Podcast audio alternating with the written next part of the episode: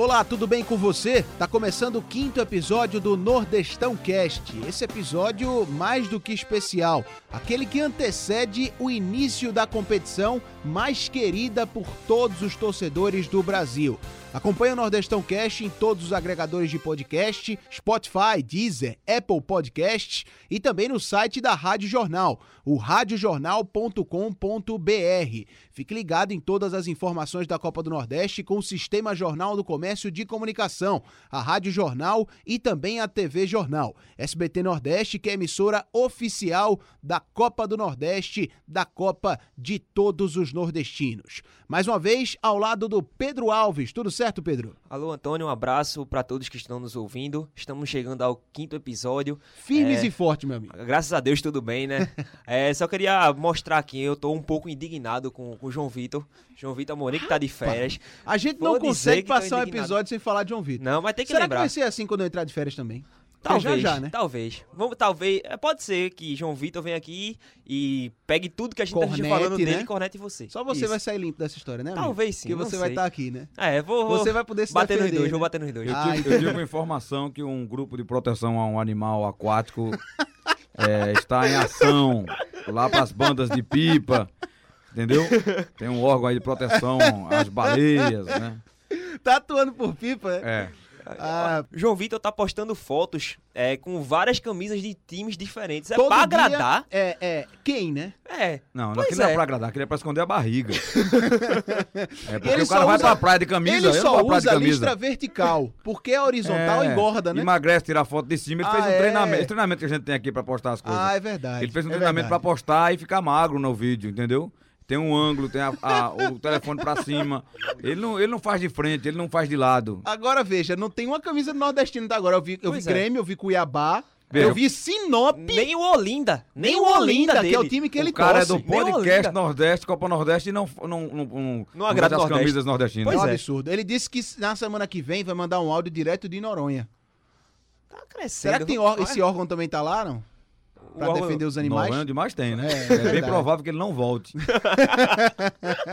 Ele gente... deverá ficar lá num cativeiro. pra Essa... reproduzir, entendeu? Ai, ai. Essa voz conhecida do torcedor pernambucano já que tá... tá... tudo valendo isso aqui. É? Já tá já. tudo valendo. Rapaz, é eu pensei jeito. que era brincadeira de vocês. Não, não. tá tudo valendo. Eu é sou um cara jeito. sério, não gosto de brincadeira. Ah, não, sabe, com né? certeza, com certeza. Essa voz conhecida do torcedor pernambucano, que também é uma das caras da Copa do Nordeste na TV Jornal no SBT Nordeste, é o Maciel Júnior. Maciel, é um prazer estar recebendo você aqui para falar da Copa do Nordeste, dessa competição que a gente ama tanto. Mas antes, quanto tempo de casa e no microfone da rádio? Eita, vai entregar a minha idade, né? É, não, sua idade não, tempo de profissão, meu amigo. Você dá um abraço no pessoal que acompanha vocês, o podcast tá sensacional. É, já estamos na quinta edição, né? É verdade. Vocês demoraram pra me chamar, não foi? Oh, é, rapaz. É, né? Já que a gente, o melhor a gente vai dosando. Ralf já veio? Ainda não. Quando vier, faça duas edições numa só. Tem uma edição só pra ele e outra edição é a, a de vocês, tá? Marcel, mas vou defender a gente também. Você tava de férias e não tinha como lhe chamar antes. É verdade, né? é, verdade, é, é, verdade. eu- Mas eu- não fuja da pergunta, não. Quanto tempo, profissão? Tá. Veja, minha, minha trajetória no rádio já vai pra 30 anos Somente. no futebol, né? É, eu tenho um tempinho, né? Então tem um tempinho. Eu digo assim, é, aqui no, no Recife, né? Que eu já comecei com 16 anos em Limoeiro. Uhum. Mas vim um pouco depois aqui. Eu vim, vim pra cá em 91. Sim. Então, capital, né? Em 21 faz 30 ou 40 anos? Em 21, 91, 2001, 30. 30. 2011, 30. 30 é, anos. 2021, 30 anos. 30 30 anos para o ano que eu tô aqui. Cheguei aqui em Recife em 91. Eu conto como rádio aqui porque lá é um aprendizado, né? É. Limoeiro foi uma experiência, um aprendizado. Eu era muito novo, eu comecei com 16 anos. Depois eu vim pra cá. E passei um período aqui. Eu, eu cheguei em 91, fiquei na Rádio Jornal de 91 a 95. Em 95 eu fui pra Caruaru, dentro do sistema ainda, mas sim. fui pra eh, gerenciar a Rádio Jornal de Caruaru, onde passei mais cinco anos. Em 2000 eu fui pra TV Asa Branca lá e depois vim pra Globo. Fiz Copa Nordeste, as primeiras Copa Nordeste. Sim, né? sim. É, passei um período, dois anos e meio, depois voltei aqui pro sistema onde estou até hoje. E Voltei em isso que- 2002 e estou por aqui até hoje. E era isso que eu ia lhe perguntar. Você já fez Copa do Nordeste naquele primeiro formato. Já tinha visto, eh, se comparado com o passado, a Copa do Nordeste tão integrada, eh, tão animada mesmo, a competição que conquistou o Brasil, né? Verdade. Olha, é, não, essa. É por isso que a Copa do Nordeste virou o xodó dos torneios regionais. É e o verdade. melhor torneio regional. O torneio que vingou foi o nosso, né? Uhum. Os primeiros foram bons, mas não tão bons como este eh, esse formato agora, desse, desse encontro, da, das divisões bem feitas dos grupos, da possibilidade de, de muitos clássicos entre os representantes do próprio estado e fora dele, né? Vamos ter dia 25 já Santa Cruz e Bahia.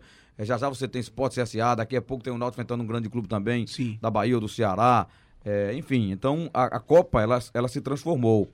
E ela passou a ser, Antônio e Pedro e amigos do podcast, uma, um verdadeiro resgate dos clubes é, do Nordeste que não tinham oportunidade é, no cenário nacional. Sem sombra não, não tem, né? Porque você vai entender que é, clubes de Sergipe, de Alagoas, da Paraíba, Rio Grande do Norte, é, de onde mais? Do Maranhão, Sergipe, eles conseguem falou, né? brigar, né? sim, Sergipe em nível nacional. Nós não conseguimos. Uhum. O, o, os grandes do, do Nordeste, os, os times da Bahia. Do Ceará e de Pernambuco, ganham uma, é, conquistam algo nacional de 10 10 anos. Uhum. O Sport conquistou 87 um título nacional, depois conquistou 2008. a Copa de 2008, Copa do Brasil. E de lá para cá, nenhum outro título nacional. O é Náutico conseguiu um título nacional agora, o seu primeiro uhum. da Série C, né, o ano passado, uhum. conquistando esse título campeão brasileiro. O Santa é, Cruz também na o, Série C. O Santa também foi campeão da Série passado, C. É quer dizer, a gente não, não conquista assim. Com frequência. Toda hora, né? digo, uma competição maior, né? Uhum. A, a, divisão sem tirar nenhum mérito da conquista de um título da, da, terceira divisão, mas ele não é como a Copa do Brasil, como um brasileiro. Então, sobra pra gente o quê? O estadual, a briga é dos grandes, e o, a, o campeonato Nordeste.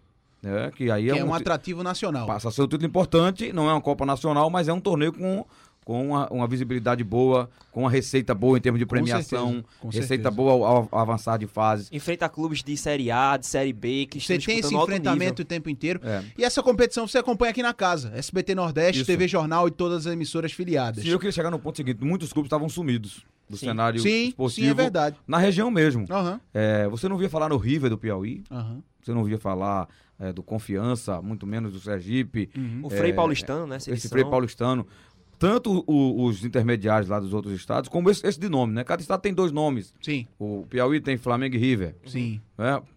Sergipe tem Confiança, Confiança e Sergipe. Sergipe. É. Você tem aonde? No, na Paraíba tem, tem 13, Campinense. CSA, é. CSA e, CRB que ressurgiram. Isso. Ressurgiu tanto que ajudou tanto o CSA, disputou a Série A, agora está na B, mas está montando Livre um time dívidas, muito né? forte. Sim. É importante ressaltar isso. É. E, gente... Então, e aí, Antônio, é, é, falando disso, né? Agradeço o convite. Uhum. É, vamos divulgar a nossa transmissão também. Estarei ao lado do Haroldo, de todos os repórteres né, que estarão lá revezando na cobertura do, do, do, campeonato. A TV Jornal abraçou e foi muito legal o SBT é, abraçar essa competição, porque é uma competição com a nossa cara, né? Regionalizada, é, sem modinhas, a gente acompanha o clube de perto, a gente traz. E no sistema ficou mais forte ainda, porque você pode acompanhar aqui na, na televisão, TV Jornal, na Rádio Jornal, no podcast, no blog, no Jornal do Comércio. Enfim, é um sistema todo trabalhando Integrado. em prol da Copa do Nordeste. Por isso que eles renovaram, renovaram por mais três anos, uhum. porque a repercussão foi muito grande. Eu lembro da primeira transmissão que nós fizemos, eu e o Haroldo, lembro, acho que foi um jogo do Santa Cruz, o, a Copa Nordeste foi, foi trend top no, no Twitter. Né? No, já na primeira partida não era nem um jogo decisivo, também. um grande bop na televisão. Mas nesse ano, que você vai ter os três de Pernambuco com a volta do é esporte, é e os grandes. A Copa, sem dúvida, vai ser sensacional. E mostra até Com uma certeza. aceitação da, do público nordestino, coisa que não acontece em, outros, em outras regiões, como o, a, a, é, o a Sudeste, Copa o mesmo, Sul, não, vingou. não deu certo. Primeira né? Liga também. A Primeira né? Liga. Copa Centro-Oeste. Já o, a Copa Nordeste foi abraçada por todos. É uma, uma região de muito, atra, muito atrativo para todos que adoram futebol. Enfim, minha gente, é, o, o Best é prioridade aqui, nosso Maciel. Sim, você falou, de você... todos os podcasts, tem que botar o podcast Best. Podcast Best. nosso Júnior conhecido também como The Best. Como The você Best. aqui é estrela prioridade, hum. Tim Maia perguntava pelo retorno. Tá bom o retorno, amigo? Tá, melhorou muito. Melhorou, não Rapaz, foi? quem tem um operador no nível de Isaac ah, Moura, tá tranquilo. Esse daí é tá é líder tranquilo. no nosso perfume, né? Aquele tá perfume conhecido, né? Melhorou muito. É o homem do Mauá, né? Exatamente. Usa Olha, Mauá. É como... o seguinte, gente, vocês estão ouvindo. Isaac é o nosso operador. Quando ele chega lá na esquina da Cruz Cabogá, a gente sabe que ele chegou, porque a gente sente o cheiro do Mauá daqui. é verdade, é verdade. E olha, como essa semana a gente vai ter início, é, o início da competição da Copa do Nordeste, a gente grava na segunda-feira, como vocês sabem. Amanhã, dia 21, já tem o primeiro jogo entre Imperatriz e CRB no estádio, no estádio Frei Epifânio. A gente hoje, aqui no programa, vai fazer uma edição especial um guia da Copa do Nordeste. Ao longo de todo o podcast, esse quinto episódio, a gente vai conversar com setoristas, certo? Que cobrem o dia a dia desses clubes que vão participar. E eles vão informar como é que tá a folha salarial, o time base, como é que vem da temporada passada. Enfim, esclarecer todas as dúvidas, um guia completo para você que vai ficar de olho no Nordestão nesse ano de 2020. E vamos dividir por estados esses times da Copa do Nordeste. Vamos começar com o Maranhão. Imperatriz, o Cavalo de Aço, Sociedade Imperatriz de Desportes, que vai ser detalhada pelo nosso Marcelo Júnior. Grande abraço, Marcelo.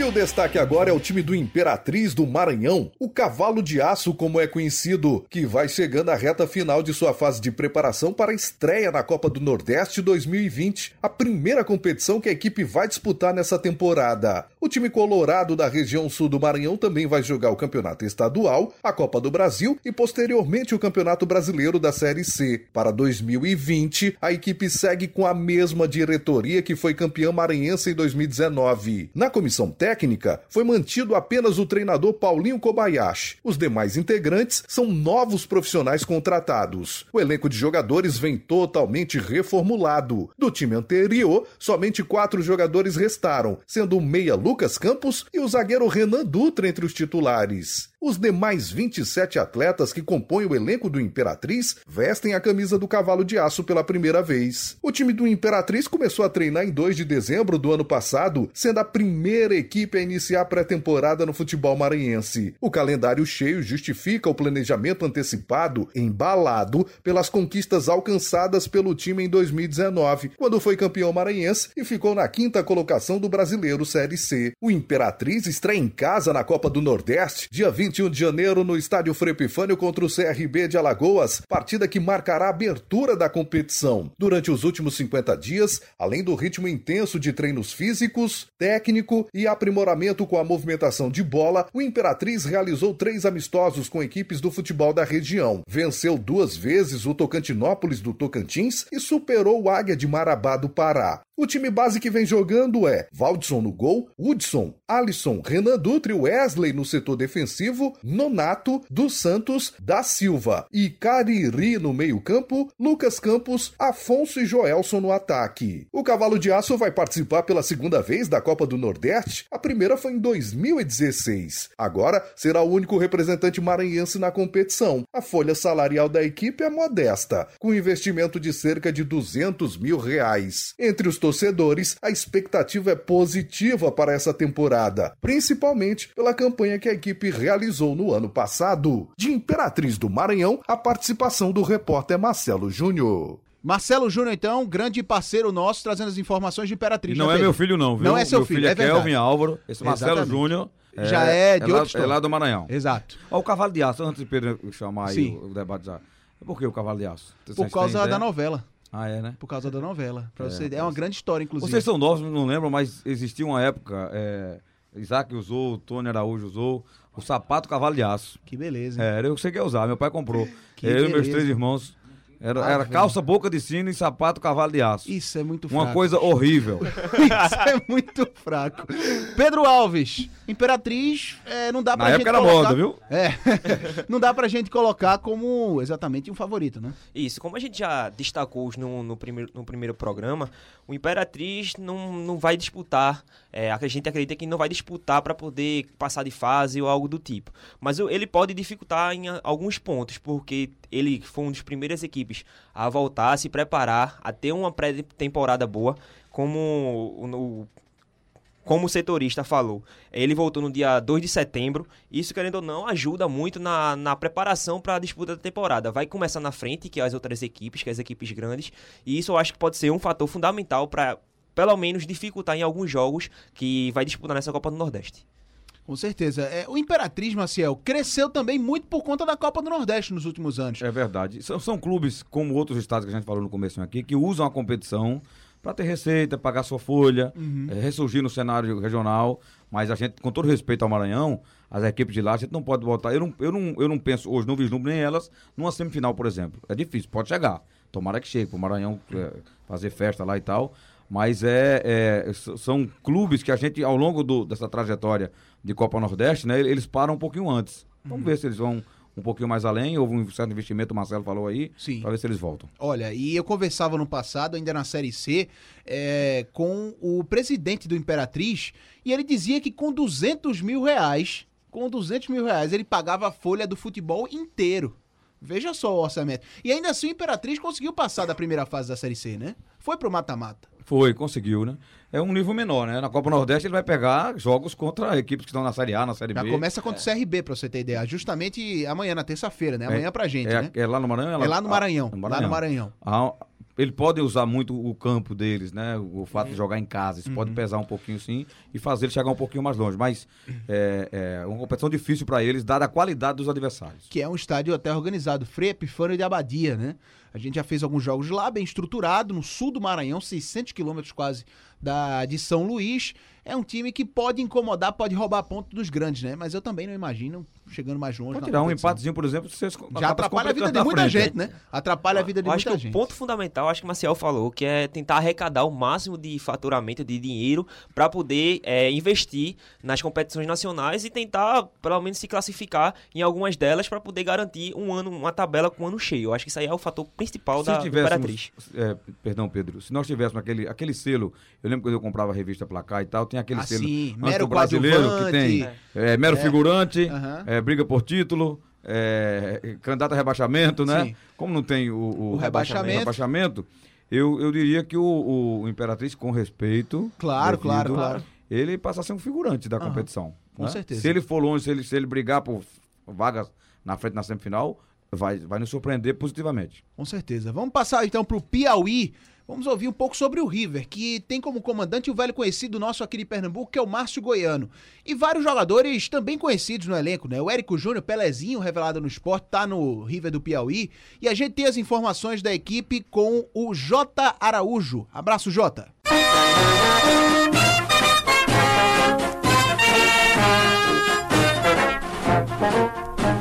Olá, amigos do Nordestão Cast, um grande abraço. O River volta à Copa do Nordeste após três anos. A última edição em que disputou foi em 2017, quando fez a melhor campanha de uma equipe do Piauí no torneio, chegando às quartas de final, mas eliminado pelo Vitória da Bahia nesta fase. Agora, o time piauiense investiu pesado, se levarmos em consideração os últimos anos. Além de ter a Copa do Nordeste, tem competições como a Copa do Brasil e a Série D do Campeonato Brasileiro, além do Campeonato Estadual. E, para tanto, investiu em nomes conhecidos no futebol regional. No banco de reservas vai haver um reencontro dele com a torcida do Náutico. Me refiro ao técnico Márcio Goiano, que chegou nesta temporada ao comando riverino, porém ainda não venceu na competição. Na temporada, o time perdeu para o Sampaio Correia em um amistoso por 3 a 2 no estádio Albertão e na estreia do Campeonato Piauiense, o time perdeu para a Sociedade Esportiva de Picos por 2 a 1 e vai para o compromisso quinta-feira contra o Náutico pressionado, precisando arrancar um bom resultado para enfim a tranquilidade voltar ao puleiro do gado. Márcio Goiano, em média, tem como time base essa formação. Mondragon, velho conhecido do futebol pernambucano, que já atuou no Salgueiro, Carlos Henrique, Cris, Wagner Silva e ainda o Matheus Miller, que já jogou no Náutico em anos anteriores, Emerson, Gustavo Henrique e Bismarck, além dos atacantes Valdo Bacabal, Lucas Brasil e Eduardo. A equipe riverina deve desembarcar em Recife na quarta-feira, possivelmente realizando uma atividade ou no CT do Esporte ou no CT do Santa Cruz para o compromisso desta quinta-feira, sete e meia da noite, no Estádio dos Aflitos, contra o Náutico, pela primeira rodada da Copa do Nordeste. De Teresina, da Rádio Antares AM 800, repórter J. Araújo. Muito bem, o River, Pedro Alves, que, como a gente falou, tem até um investimento interessante, né? Um treinador que a gente conhece muito bem. E eu vi umas, algumas entrevistas, essa, o nosso Marcelo Miolo foi com ele também? Com Miolo foi com ele, Edson Miolo. É, eu vi alguns jogadores durante a pré-temporada dizendo que o estilo do Márcio Goiano se assemelha a Jürgen Klopp. Eita. Quem disse isso? Érico Júnior, se não me engano, disse isso. Pelezinho. É, vai ser titular, né? Porque depois de uma declaração dessa. É, pois não, Pedro. É, o River, tipo, tem o Márcio Goiano. Pelezinho treinou com o Klopp ontem. hein? É verdade, né, bicho? É verdade. Pois não, Pedro. Meu Deus do céu. O River tem o conhecido Márcio Goiano da gente aqui que fez um bom trabalho no, no Santa Cruz. No Náutico? No, no Náutico, desculpa. No Náutico. Mas a- o início da temporada dele, pelo que até o próprio setorista falou, tá vindo pressionado. Teve, não, não venceu, não, teve, não ganhou na pré-temporada, não ganhou na estreia. E o, vem buscando a primeira vitória. Isso, querendo ou não, pode afetar um pouco essa pressão vindo da torcida. E eu não sei se isso pode ajudar o River ou não nesse começo de, de- campeonato. Tem um ponto. Es- Esses clubes jogam a Copa do Nordeste como sendo a competição, a, a- Champions League dele. É. Já que o menino falou em Klopp, o Pelé aí, o Pelézinho, é, é a Champions dele, né? É. Com certeza. Verdade. Então, a motivação é maior para jogar esse tipo de campeonato. Tá muito no começo da temporada. Eu gosto do Márcio Goiano, acho ele um bom profissional. Ele, tanto ele como o seu assistente, o Edson Miolo, acho que ele pode fazer um bom trabalho. Mas o River também não é aquele candidato à vaga Sim. lá na frente, né? Se chegar longe, mérito, palmas lá pro, pro Kloppzinho. E, Entendeu? E a, e a gente vai falar um pouco mais na frente até do Náutico também, mas eu acho que eu ainda acredito que a estreia dele contra o Náutico, apesar do Náutico ainda não ter vencido também nesse começo de temporada, pode também dificultar, porque o Náutico é uma- a gente sabe que é uma equipe que se manteve estruturada, manteve a estrutura de uma Série B, se reforçou. Enfim, a gente vai falar um pouco mais do Náutico, mas acho que o maior, o maior problema contra, o- para o River está na estreia, que é o Náutico. É, e é o Náutico na casa do Náutico. né? Exatamente. Então, embora o Náutico ainda não seja muito ajustado, vimos isso recentemente né, nos jogos, tanto nos amistosos como no jogo no esporte, apesar de melhorar o Náutico, ter peças eh, que estão fora at- atuarem, né? Para ele jogar bem esse Nordestão. Mas acho que o, o, o trunfo do Rio vai ser o técnico, por Sim. enquanto. Porque conhece muito o Náutico, muitos jogadores treinaram com o Márcio Goiano, ele sabe a Conhece o característica, Nordeste, né? conhece a região. Tem uma Ma- equipe o Márcio pode se organizada. montar uma retranca e complicar o Náutico em casa, É, viu? Sim, sim. Com certeza. Dá pra entrar naquela classificação de figurante, né? Se É, eu, coloca eu também. acho que é por aí. É por aí, Se né? criarmos o, o selo podcast da Copa Nordestão Norde- Cast. Nordestão Cast, vai ser o, o- o- um figurante também. Com certeza. Vamos passar então para um dos estados que tem dois times pesados nessa competição. A Bahia, começando pelo Vitória. Marcelo Góes da Rádio Excelsior conversando conosco. Um abraço, Marcelo.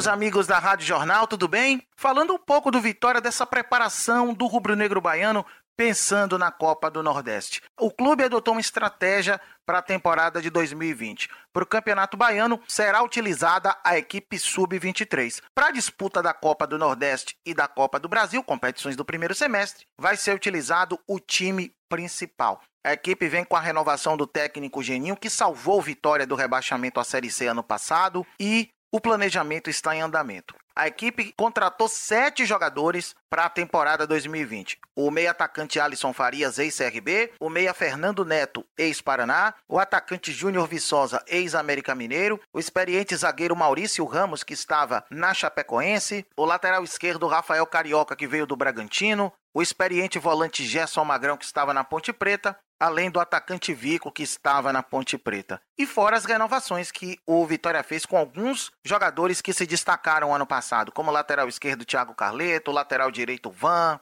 e também, como novidade, o atacante Léo Ceará, que estava emprestado ao CRB e voltou para o Vitória para reforçar o elenco, podemos assim dizer, né? E a equipe principal do Vitória já teve seu primeiro teste na temporada já com os novos contratados. O rubro-negro baiano encarou o Bahia de Feira, atual vice-campeão baiano, equipe que vem se estruturando, fazendo um belo trabalho no interior aqui do estado e venceu por 2 a 0. Os gols do jogo foram marcados por Alisson Farias, ex-CRB, e pelo Rafael Carioca, lateral esquerdo que veio do Bragantino, um belo gol, diga-se de passagem. A equipe testou praticamente todos os novos contratados, com exceção do recém-chegado volante Gabriel Furtado, jogador do Palmeiras que estava emprestado ao Getafe da Espanha e que desembarcou em Salvador e já está fazendo exames médicos na Toca do Leão. Torcedor, pelo que a gente pôde observar, gostou muito da desenvoltura da equipe nesse jogo treino, nesse amistoso disputado no Barradão. A tendência é que o rubro-negro baiano ainda contrate mais um zagueiro, um volante e mais um meia armador. Diferente do ano passado, a equipe já mostra um planejamento sendo executado e tendo como principais objetivos vencer a Copa do Nordeste e o Campeonato Brasileiro da Série B, no caso, obter o acesso. A filosofia implantada pela atual gestão do Vitória é de um time que explore o toque de bola, a velocidade e que jogue de maneira ofensiva. O técnico Geninho, inclusive, já está ciente dessa metodologia. Ele que faz parte do planejamento da montagem do elenco, da renovação dos atletas que se destacaram ano passado. E uma coisa é certa: a estima do torcedor do Vitória melhorou, já que nos últimos anos foram decepcionantes descenso da Série A para a Série B. Ano passado a equipe, por muito pouco, não caiu para a Série C. Enfim, a esperança do torcedor rubro-negro é grande para essa temporada 2020, especialmente pensando na Copa do Nordeste. E lembrando que o Vitória estreia na Copa do Nordeste no próximo dia 25, um sábado, às 4 da tarde, no Barradão, contra o Fortaleza, diante do torcedor rubro-negro, essa estreia tão esperada do Vitória no Nordestão. Então, amigos da Rádio Jornal, é isso aí de Vitória. Forte abraço e até a próxima. Muito bem. O Vitória Pedro Alves, que é uma equipe que ano passado teve em 2019 muito ruim, né? Por um momento a gente imaginou que quase cairia é, para a Série C, mas se recuperou, vive uma crise financeira muito grande. Ainda assim, é uma camisa pesada dessa competição, né? Sim, historicamente, um dos maiores vencedores da competição. É, o Vitória, como você falou, teve um ano difícil, mas eu acredito que esse ano, o 2020, vai ser um pouco diferente. Destaco muito a forma que eles vão trabalhar. Eles vão dividir a equipe em duas equipes. Para a Copa do Brasil, Copa do Nordeste será uma e para o estadual será outra. Eu o acho time que B, né? O time A. Exatamente. Eu acho que para esses times grandes de, do, do, estado, como Vitória, como Bahia, eu acho muito fundamental porque ajuda até para revelar jogadores da base. Uhum. Pega esses jogadores para poder mais jovens para poder lapidar, para poder preparar e assim utilizar ele até nessas competições maiores. Até ou alguns jogadores mais experientes que precisam de ritmo de jogo, que precisa voltar a atuar, precisa estar tá em campo pode ser utilizado nessa, nessa, nessa, nessa equipe B, vamos dizer assim. E eu acho que isso aí é fundamental e pode ser um fator determinante para o Vitória ter uma boa campanha na Copa do Nordeste. Ô Maciel, é, o Vitória é um dos maiores vencedores, como o Pedro trouxe. Passou por um ano ruim, mas essa questão de você dividir o time para o estadual para o Nordestão é algo que o torcedor cada vez mais cobra aqui no Nordeste. Você tem percebido isso? Tenho, tenho cobranças aqui também em Pernambuco, né? Exatamente. né? Quando se trata de Santa Náutico Esporte. Mas eu acho que o Vitória tem outro trunfo no banco, chama-se Geninho, que foi é. responsável pela, por salvar o time do descenso da, da, da B para C. O time Exatamente. ia cair, não, não hum. tinha dúvida disso. E, eu, pelas informações que eu colho da Bahia, está contratando direitinho dentro do seu patamar financeiro. É verdade. E é um clube de camisa, esse para mim briga em cima. Briga por vaga numa semifinal. Apesar do ano por... ruim, né? Do ano que vem, né? Do, desse ano que veio, 2019, ruim, né? É, mas ele, ele briga. Briga, como você pela camisa, pela tradição dentro da Copa, é um dos maiores vencedores ao lado de Bahia Esporte, né? Uhum. É, eu, eu acho que tem, assim, é, sim, com reais condições de, de, de, brigar em cima e chegando, quem sabe, até uma semifinal. Vitória é candidato. Mas manteve um jogador importante na reta final, que foi o Carleto. Trouxe de volta Sim. o Léo Ceará, contratou isso, o Alisson isso. Farias. Não, contratou bem. Montou um time até o certo João ponto Vitor, bom. João Vitor, que foi Santa Cruz. Tá por lá, né? Bom, é um bom elenco para poder disputar uma Copa do Nordeste. Eu acho o elenco equilibrado também. É, é, é, como a gente falou, é um dos times que a gente começa a pesar na lista, né? Da Copa do Nordeste com o Vitória e com essas informações do Marcelo Góes pra gente. Tem o outro lado da história lá na Bahia, que é justamente o tricolor de aço, né? O Bahia Esporte Clube. Quem traz as informações do Bahia é o Marcos Valença, aqui para o Nordestão Cast.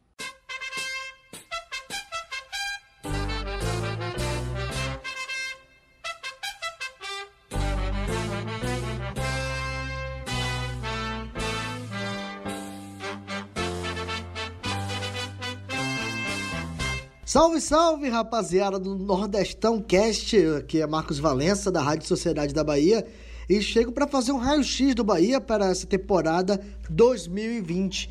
Começar falando das contratações. O Bahia que é, negociou o Moisés com a equipe do Internacional, já precisava de um lateral esquerdo e acabou contratando o Zeca que vem da equipe do Internacional, e o Juninho Capixaba, voltando à equipe, ele que foi revelado na equipe do Bahia e estava no Grêmio, retornando então à casa.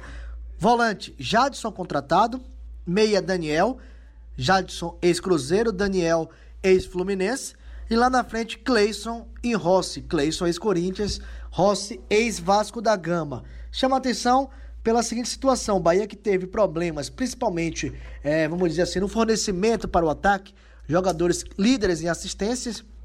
e acabou contratando dessa vez o Daniel, que foi líder de assistência na equipe do Fluminense, o Cleison, a mesma situação no Corinthians, e também o jogador Rossi, que também se destacou nesse quesito de é, assistências na equipe do Vasco da Gama. A pré-temporada do Bahia começou no dia 6 de janeiro. Eu falo isso da equipe A.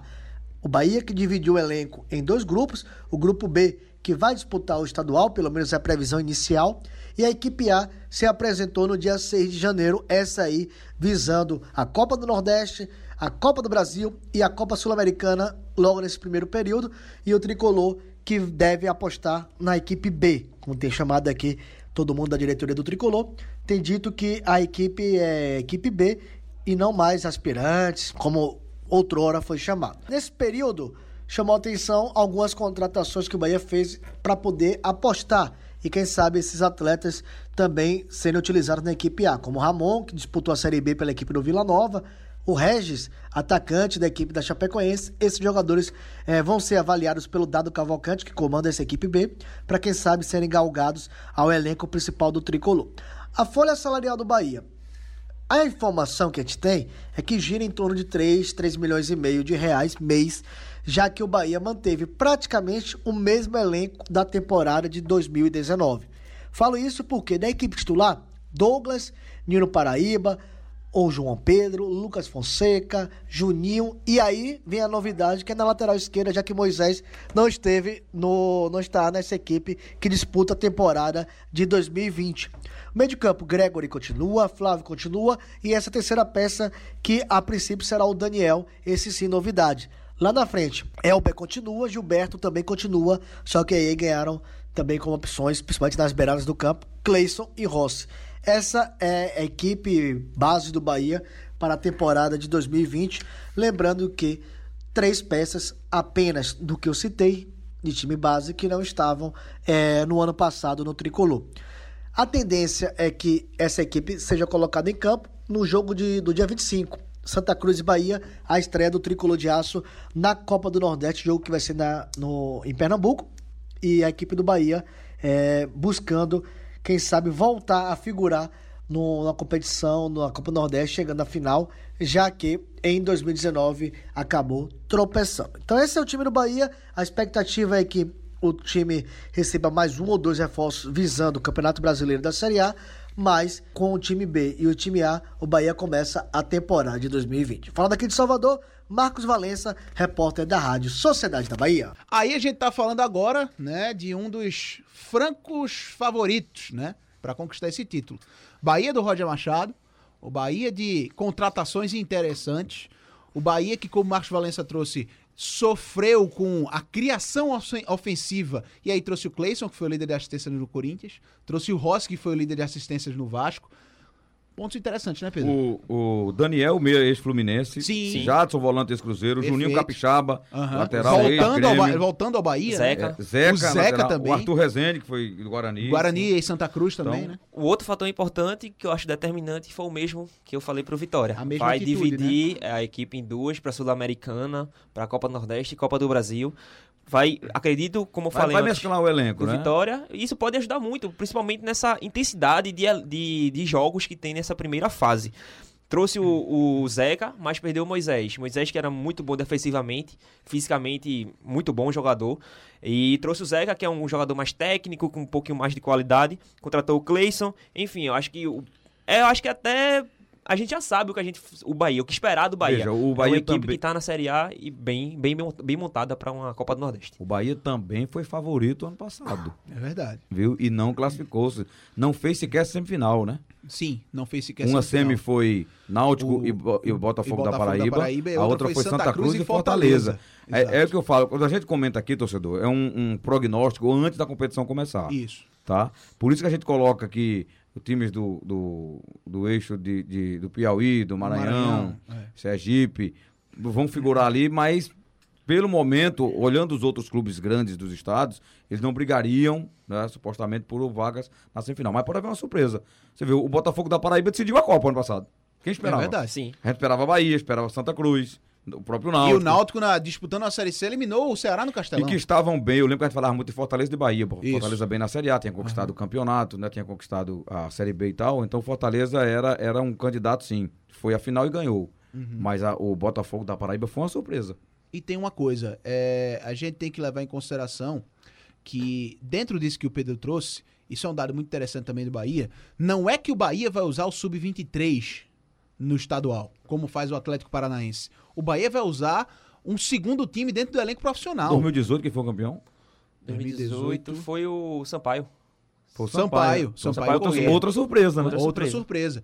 Então, assim, o, o Bahia vai dividir o elenco profissional para disputar essas competições. E a Copa do Nordeste é prioridade. Até por conta da renda que, que oferece e também pela É, visibilidade veja, da competição. na semana que tem Copa do Brasil, eles, eles vão dividir, eles vão poupar elenco. Exato, exato. Então, isso pesa, às vezes, para os grandes numa competição como o Nordestão. Por É isso que eh, Santa, Náutico Bahia não, não- acabaram não decidindo a Copa, porque eles tinham um time para isso. Olha, e lembrando ao torcedor que a gente aqui tá falando de todos os clubes, tá pincelando também algumas contratações, parte do elenco, comissão técnica, treinadores, mas tudo isso está bem detalhado também em uma outra edição que a gente fez na edição anterior do Nordestão Cast sobre contratações aqui no Nordeste, tá? Se não me engano foi, Foi o terceiro a- episódio. O terceiro episódio, né? Isso. Exatamente. Pro quinto episódio eu já tô perdido, tô bem de cabeça.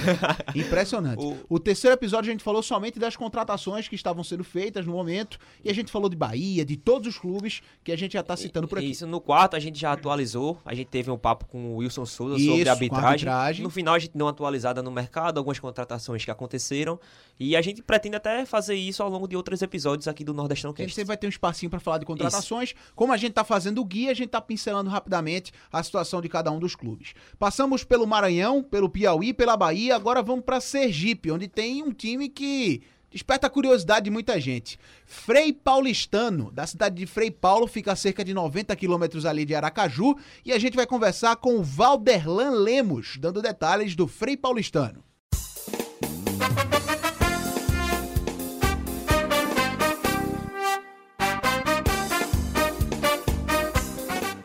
Um abraço aos amigos do Nordestão Cast. Nós estamos chegando com as informações do Frei Paulistano, a Associação Desportiva Frei Paulistano. O Touro do Agreste, como carinhosamente é chamado pelos seus torcedores. Fica na cidade de Frei Paulo, uma cidade que fica a cerca de 90 quilômetros de Aracaju, a nossa capital sergipana, e que, além de ter o título de campeão estadual da segunda divisão, ano passado foi o campeão estadual da primeira divisão, desbancando equipes grandes como Itabaiana, Sergipe e Confiança. Para 2020, a equipe do Frei Paulistano tem um calendário onde vai disputar, além do campeonato estadual, a Copa do Brasil, o Campeonato do Nordeste, a Copa do Nordeste e também o Campeonato Brasileiro da Série D. Para esse ano, o técnico Betinho, que ficou na, no comando de, após o título do estadual, ele conseguiu manter 70% dos atletas que fizeram parte da campanha do título do ano passado. São 33 atletas que estão à disposição do técnico Gilberto Carlos Nascimento, o Betinho. O Betinho que no futebol sergipano já treinou e foi campeão pelo Confiança e também treinou Itabaiana e Clube Esportivo Sergipe. Mas no Frei Paulistano, ele chegou num momento difícil ano passado, conseguiu tirar a equipe da zona do rebaixamento e também conseguiu botar a equipe campeã do estado.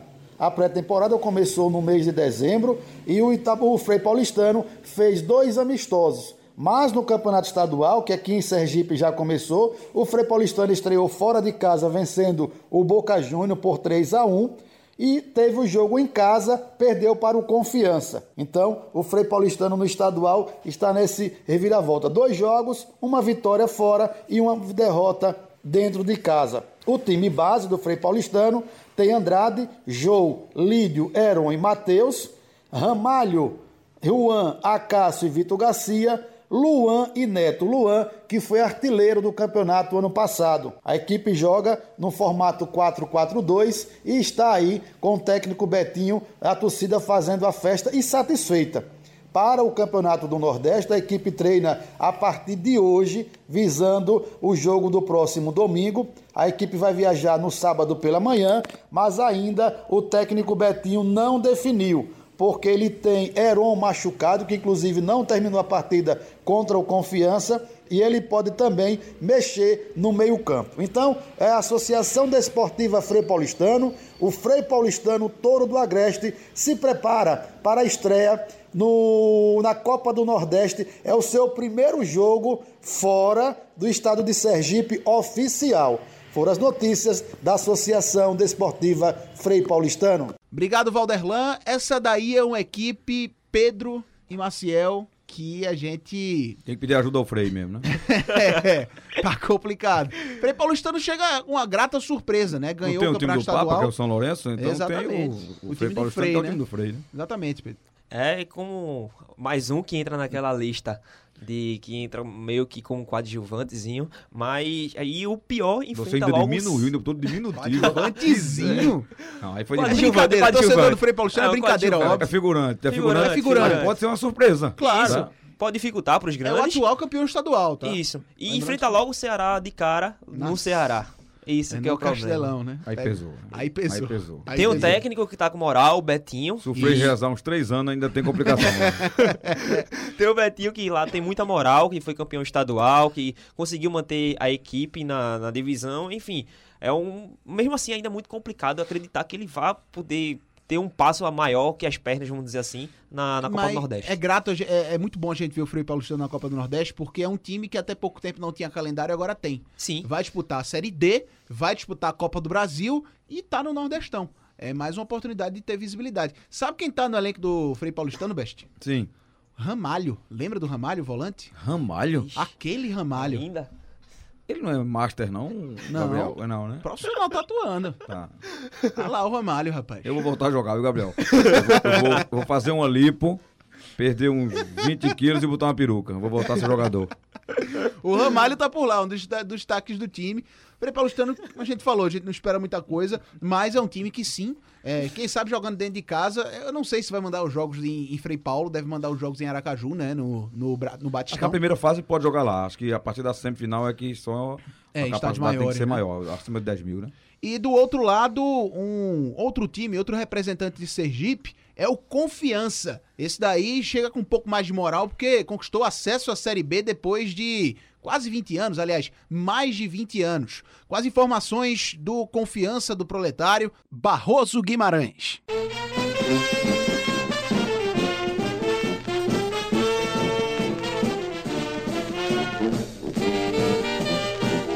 Alô, Antônio Gabriel, amigos da Rádio Jornal de Recife.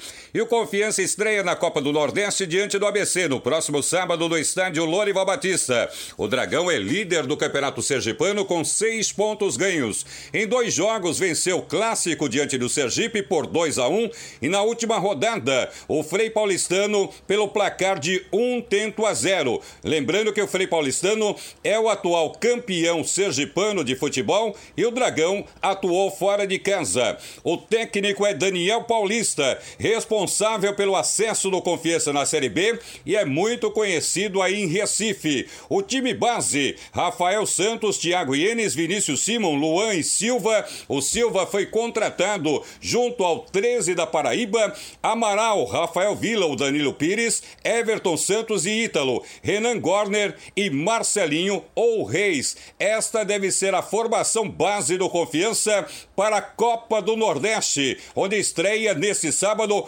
contra o ABC de Natal. Mas antes, o Dragão terá um jogo pelo Campeonato Sergipano amanhã. Terça-feira, diante do Lagarto, no estádio Lorival Batista. O Confiança contratou Meia Moraes, que atuou no Vasco da Gama, Corinthians e no futebol alagoano. O jogador vem se recuperando fisicamente para poder estrear no time do Confiança. Outro atleta que foi contratado, o atacante Micael do Esporte. O atleta vem trabalhando fisicamente e tecnicamente e em breve poderá marcar a sua estreia no Dragão.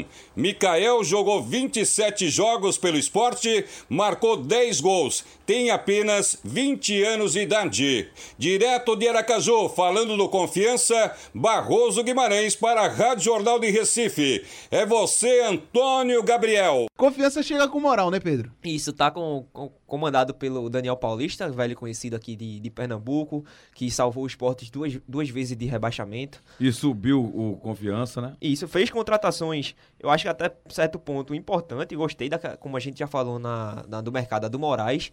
Apesar de ser um jogador mais. Moraes, o meia. O meia que foi, Aquele que foi do Vasco. tal. Lembro dele, lembro. Também tá, confiança. tá no time do Ramalho aí, viu? Tá no time do Ramalho, É, é. Passou Por dos sinal- 30, não passou? Passou, Passou aos 35 já. 35. 35? 35. Não, se se cuidar, dá pra jogar, né? Dá pra jogar. Pra uma equipe como Qualidade confiança. ele tem, né? Ele, Uhum. Pra uma equipe Bom como jogador. confiança, às vezes é importante um jogador assim mais experiente. Acredito que o confiança pode sim surpreender, pode sim atrapalhar alguns, algumas equipes grandes, pode disputar aquela quarta vaga que tá já no, no grupo dele. O Confiança é um desses que pode se transformar numa surpresa, como Sim. foi o Botafogo da Paraíba ano passado. Como foi o Sim. Sampaio Correia, o próprio Sampaio, Sampaio, Correia. campeão, Sim, né? eu acredito muito. O Campinense, Confiança- quando foi campeão, foi surpreendente Também. pra todo mundo, né? Sim, Apesar que ali foi a primeira edição, mas mesmo assim foi Mas uma surpresa. Foi, porque foi a primeira, mas tinha Sport, tinha Santa, tinha. Náutico, tinha Bahia, tinha... E, e eles não foram campeões, né? Sim, eu acredito que o Confiança sim pode surpreender sim essa Copa do Nordeste. E, lembra que o Campinense, na sequência, foi vice contra o Santa Cruz, né? É verdade. No, Sim. no outro momento. É verdade. O, o Confiança tem nomes que conhece, 2016. a gente conhece. 2016. 2016, isso. Tem nomes que a gente conhece aqui no futebol pernambucano. Levou o Mikael da base do esporte por empréstimo. Renovou o empréstimo do Talisson.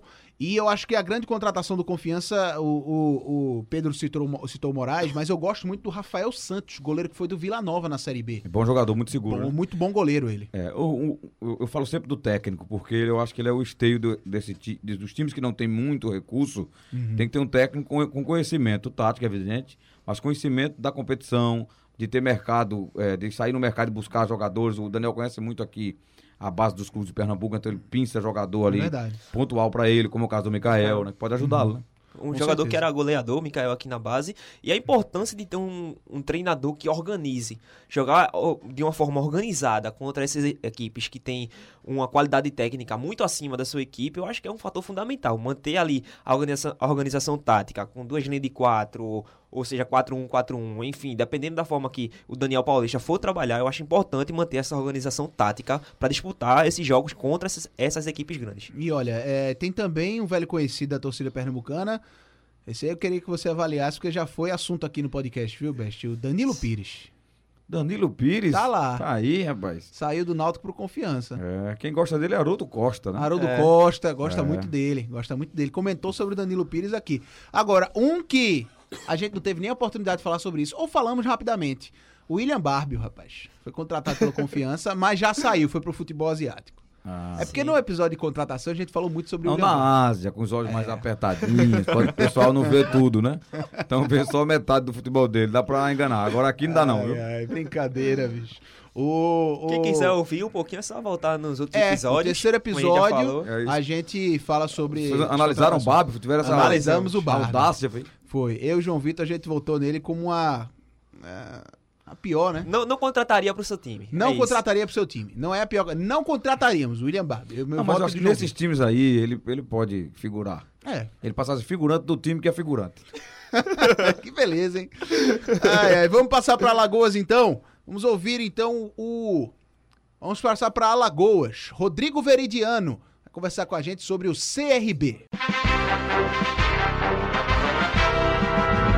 amigos da Rádio Jornal de Recife, um grande abraço. Falando direto de Maceió, capital de todos os alagoanos, o paraíso das águas. Eu sou o Rodrigo Veridiano. Vamos falar do Clube de Regatas Brasil, CRB, mais conhecido também como Galo da Praia. O CRB que, antes da sua estreia, terça-feira, dia 21, 19 horas, no estádio Frei Epifânio de Abadia, o Galo vai jogar contra a equipe do Imperatriz, do interior do Maranhão. O CRB fez dois jogos treinos, também pensando no campeonato alagoano.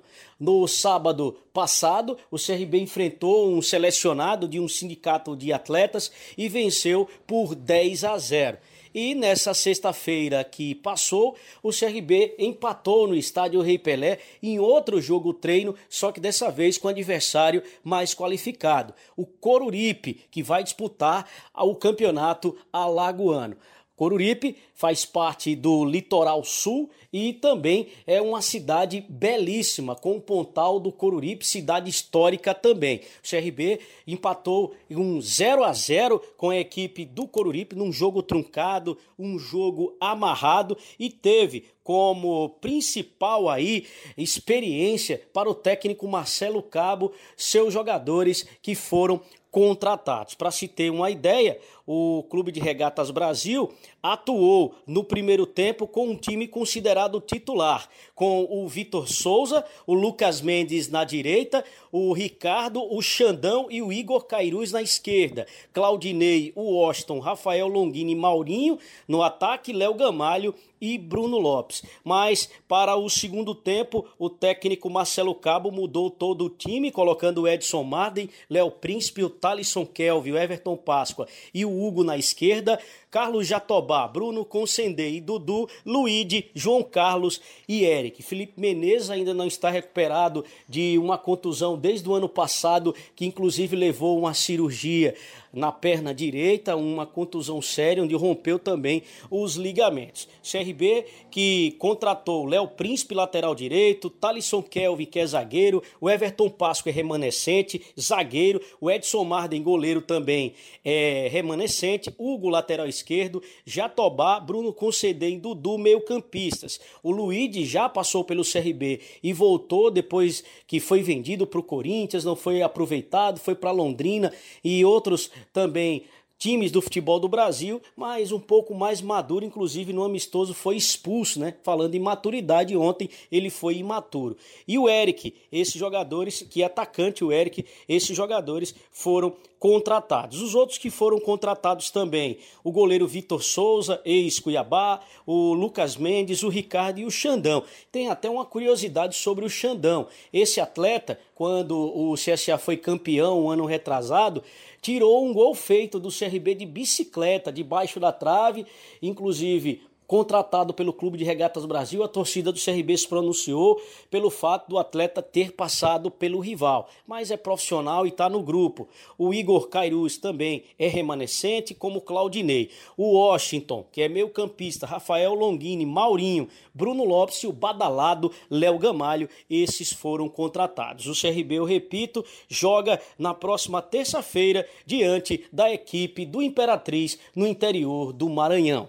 Notícias do Clube de Regatas Brasil, que se prepara para o Campeonato Alagoano e para o Campeonato do Nordeste. Rodrigo Veridiano, direto de Maceió, do Acta Oficial para a Rádio Jornal de Recife. Muito bem, então, Rodrigo Veridiano falando sobre o Clube de Regatas Brasil, Galo da Praia, time Veridiano. do nosso Eu tenho uma prima Igor que o nome Moura. dela é Veridiana. Eu tenho É também, mesmo? eu também. É. Rapaz, Será não, que é, é? não, é a mesma pessoa, não. Chama de Veri. Não é a mesma pessoa, não. Eu chamo ela de Diana. Depois a gente vai saber. É, deve ser, porque a gente completou o nome aqui, ó. É, Eu chamo Veri, Diana. É verdade. Pedro Alves, o CRB com o nosso Rodrigo Veridiano, eu considero a equipe também que Sim, pode sim. chegar mais longe. Tem a, certa- tem a relevância dele no Nordeste, tem equipe grande. É, tem algumas peças importantes. Perdeu Alisson Farias, que pra mim foi um jogador muito importante na Série B. Mas repôs com o Léo Príncipe, que foi jogador do Corinthians. Igor Moura lateral. mesmo pensa que o CRB é o Real Madrid. É verdade. Né? É verdade. O time do nosso Destino é Igor a nicotina, eu acho, né? Diz que queima os neurônios, né? Brincadeira. tem, tem o Luíde. Enfim, o CRB tem algumas peças boas. Pode sim disputar bem essa Copa do Nordeste. Acredito que pode sim. Tem o Léo Gamalho. Léo Gamalho, sim. Já ia me esquecendo. O Léo Gamalho é um cara assim, ele é experiente, mas por onde ele passa, ele faz seus 10, 15 gols. Sim. É, toda a temporada do Léo Gamalho é assim. Rapaz, tem um vídeo de Léo Gamalho, eu só lembro de um vídeo que tem de uma, de uma senhora no Arruda. Oxe, É, que o Léo Gamalho tá no jogo, entendeu? Ah. Aí ela. Eu vou mostrar a vocês, deve ter, alguém deve ter aí. Ela, Léo Gamalho, atacante de merda! Bem alto. Aí a gente falando aqui, elogiando o atacante fazendo Pode gols. ser, Aí, parcialmente dizendo que eu ele é acho que isso. passa, eu acho que dá pra passar, Marcelo, acho que dá pra passar. E, Agora não eu era- gosto... e o Léo fazia gol no Santa Cruz, rapaz. Ele fazia fazia gol. Ele é um cara... Fez gol no Criciúma. Eu, eu achei, eu vi e fiquei louco de como é que a mulher faz um negócio Ele desse é um com o Léo cara que Gamalho. faz gol. Ele é um cara que por temporada deixa ali seus 15. É. É, Marcelo é sensacional. deixa ali seus 15 gols no máximo. Eu gosto da contratação Acho que ele vai, pra Série B, ele tá num nível que pode ajudar o CRB sim. Ele pode verdade. não ser aquele atacante que deu o sangue e corra o, o tempo todo, vai marcar a saída de bola, mas é aquele atacante que tem a sua qualidade técnica, sabe fazer bem um pivô, sabe, como o Antônio falou, sabe fazer seus gols. É um fazedor de gols, né? É, sabe É. quem tá por lá também, mas voltando de lesão? Hum. Felipe Menezes. É, É Sleep- lento, viu? Sleep É. Menezes. E voltando de lesão, né? É, o jogador que se eu mandar. Sleep Menezes. Sleep né? Menezes. Se você mandar olhar duas tarta- tartarugas, um ainda foge. Que beleza. hein? É muito lento. Ele é muito lento, sério. Ah, tá com 32 anos, voltando de lesão lá no CRB. Foge É. um e ele não consegue pegar a Ele, segunda. entendeu? ele era o Ozio do Brasil, né? O Ozio, muita gente dizia É. isso, né? O Ozio do Brasil. É, vamos então passar no- pro outro lado? Passou no esporte. Teve uma passagem no esporte. Foi. Ele tem qualidade técnica, ele sabe botar a bola onde quer, ele chuta bem, né? O passe é muito bom. É bom na bola parada, um bom passe, mas é um jogo muito cadenciado, né?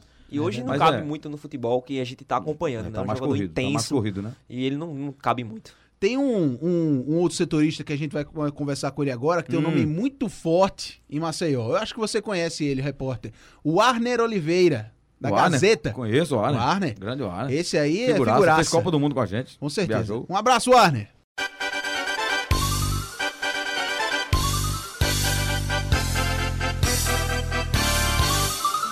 Um abraço para você ligado comigo na programação da Rádio Jornal do Comércio. A gente traz o panorama do que é o CSA hoje.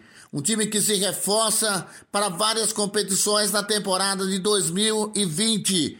O principal objetivo brigar pelo título da Copa do Nordeste, Campeonato Alagoano e voltar à Série A do Campeonato Brasileiro. CSA que disputou essa competição no ano passado. Dos jogadores deste grupo, né, mais conhecidos talvez do futebol, é pernambucano, o Iago, que atuou pelo esporte em Recife é, durante a temporada passada, jogador de 24 anos, assim como o lateral Norberto, que jogou também no time pernambucano do esporte no ano passado. São dois jogadores mais conhecidos né, do torcedor pernambucano. Mas em nível nacional, o CSA também tem outros jogadores, entre eles, por exemplo, Rodrigo Pimpão, ex-Botafogo, atacante, o Diego Maurício, também é outro jogador né, que atuou no Flamengo, estava no futebol da Coreia e que faz parte também deste grupo do CSA para essa temporada. Um elenco forte, valores, inclusive, deste grupo. A folha salarial não é divulgada pelo presidente Rafael Tenori, que fez questão de, junto do técnico Maurício Barbieri, fazer as contratações diretas do clube. Os goleiros, por exemplo, Thiago Rodrigues, Bruno Grassi, Kaique Santos, Cajuru, é um jogador que já estava no grupo, e Igor Gabriel, uma das revelações também do nosso futebol. Os laterais Diego Renan, Rafinha, que já faz parte do grupo há várias temporadas, e Norberto. Os zagueiros Alan Costa, Leandro Souza, William Rocha, Lucas Dias e Luciano Castan. Os volantes Jean Kleber, Richard Franco, Luan, Iago, Felipe Santos e mais o jogador Giovanni. Os meias Nadison e Renatinho. CSA que tem também neste grupo os atacantes Diego Maurício, Vitor Paraíba, Matheus Prado, Rafael Bilu, Bruno José, Rodrigo Pimpão, Jarro Pedroso, Gustavo Schutz e Alexandro. Atacante também muito conhecido, talvez o mais velho do grupo, com 38 anos, mas que vem é, de uma temporada na Série A vestindo a camisa também do CSA. Teve um problema de uma fratura na tíbia, na perna esquerda, e agora está no processo também de recuperação. O CSA vai estrear no Campeonato Alagoano jogando nesta quarta-feira contra a equipe do Céu. É o Centro Esportivo Olho da Guense, lá em Olho da Água das Flores, no Sertão Alagoano. E no próximo sábado, enfrenta a equipe do Esporte Recife. É o CSA reforçado e a gente destacando tudo aqui no microfone da Rádio Jornal de Maceió. Boletim especial do repórter Warner Oliveira. O Arner Oliveira, então, conversando conosco. O CSA que caiu da Série A para a Série B, mas é um time hoje que é exceção, que é, que é exceção no Nordeste. Justamente por ser um time saudável financeiramente, né, Pedro? Cai, subiu para a Série A, caiu logo no, no mesmo ano, caiu de divisão, mas manteve o, a parte do investimento que recebeu para poder qualificar o elenco no ano seguinte. Ele usou o dinheiro que recebeu de forma inteligente. Quem faz muito isso é o América Mineiro. O América Mineiro a gente sabe a estrutura que tem e o Confiança caiu bem. É isso. E com alguns jogadores, algumas peças importantes. CSA. O CSA, que falei Confiança. Tô Você contratando confundiu as cores, hoje, você né? confundiu Mas as nessa idade tá assim, quando chegar na minha, É verdade. 25 tá assim, eu tenho 50. É verdade, viu? Contratou o Rodrigo Pimpão, tem o Alexandro. Chegar tem de o... Ralph vai nem andar mais. ficar em casa deitado e o povo dizendo, Pedro, seu Pedro. Ai, ai. Mas olha, eu já gostei. tem o joelho ruim, já tá. Eu gostei, tá eu gostei de verdade das contratações do Sim, CSA. É, você falou, Rodrigo Pimpão. Tem o Norberto, que foi titular da Série B todinha com o esporte. Ó, eu peguei, eu, eu fiz o Diego deverzinho de casa. Renan. Fiz O o no- deverzinho de casa, puxei aqui. Ah. E tem muita gente de qualidade, sim, jogadores bons. O CSA tá Série B. É por isso que eu tenho alertado até o Náutico aí nessa minha volta na rádio. É que não pode se dizer, ah, eu tô. eu acho que o Ralf falou, Cruzeiro e Náutico são candidatos a subir da B pra A.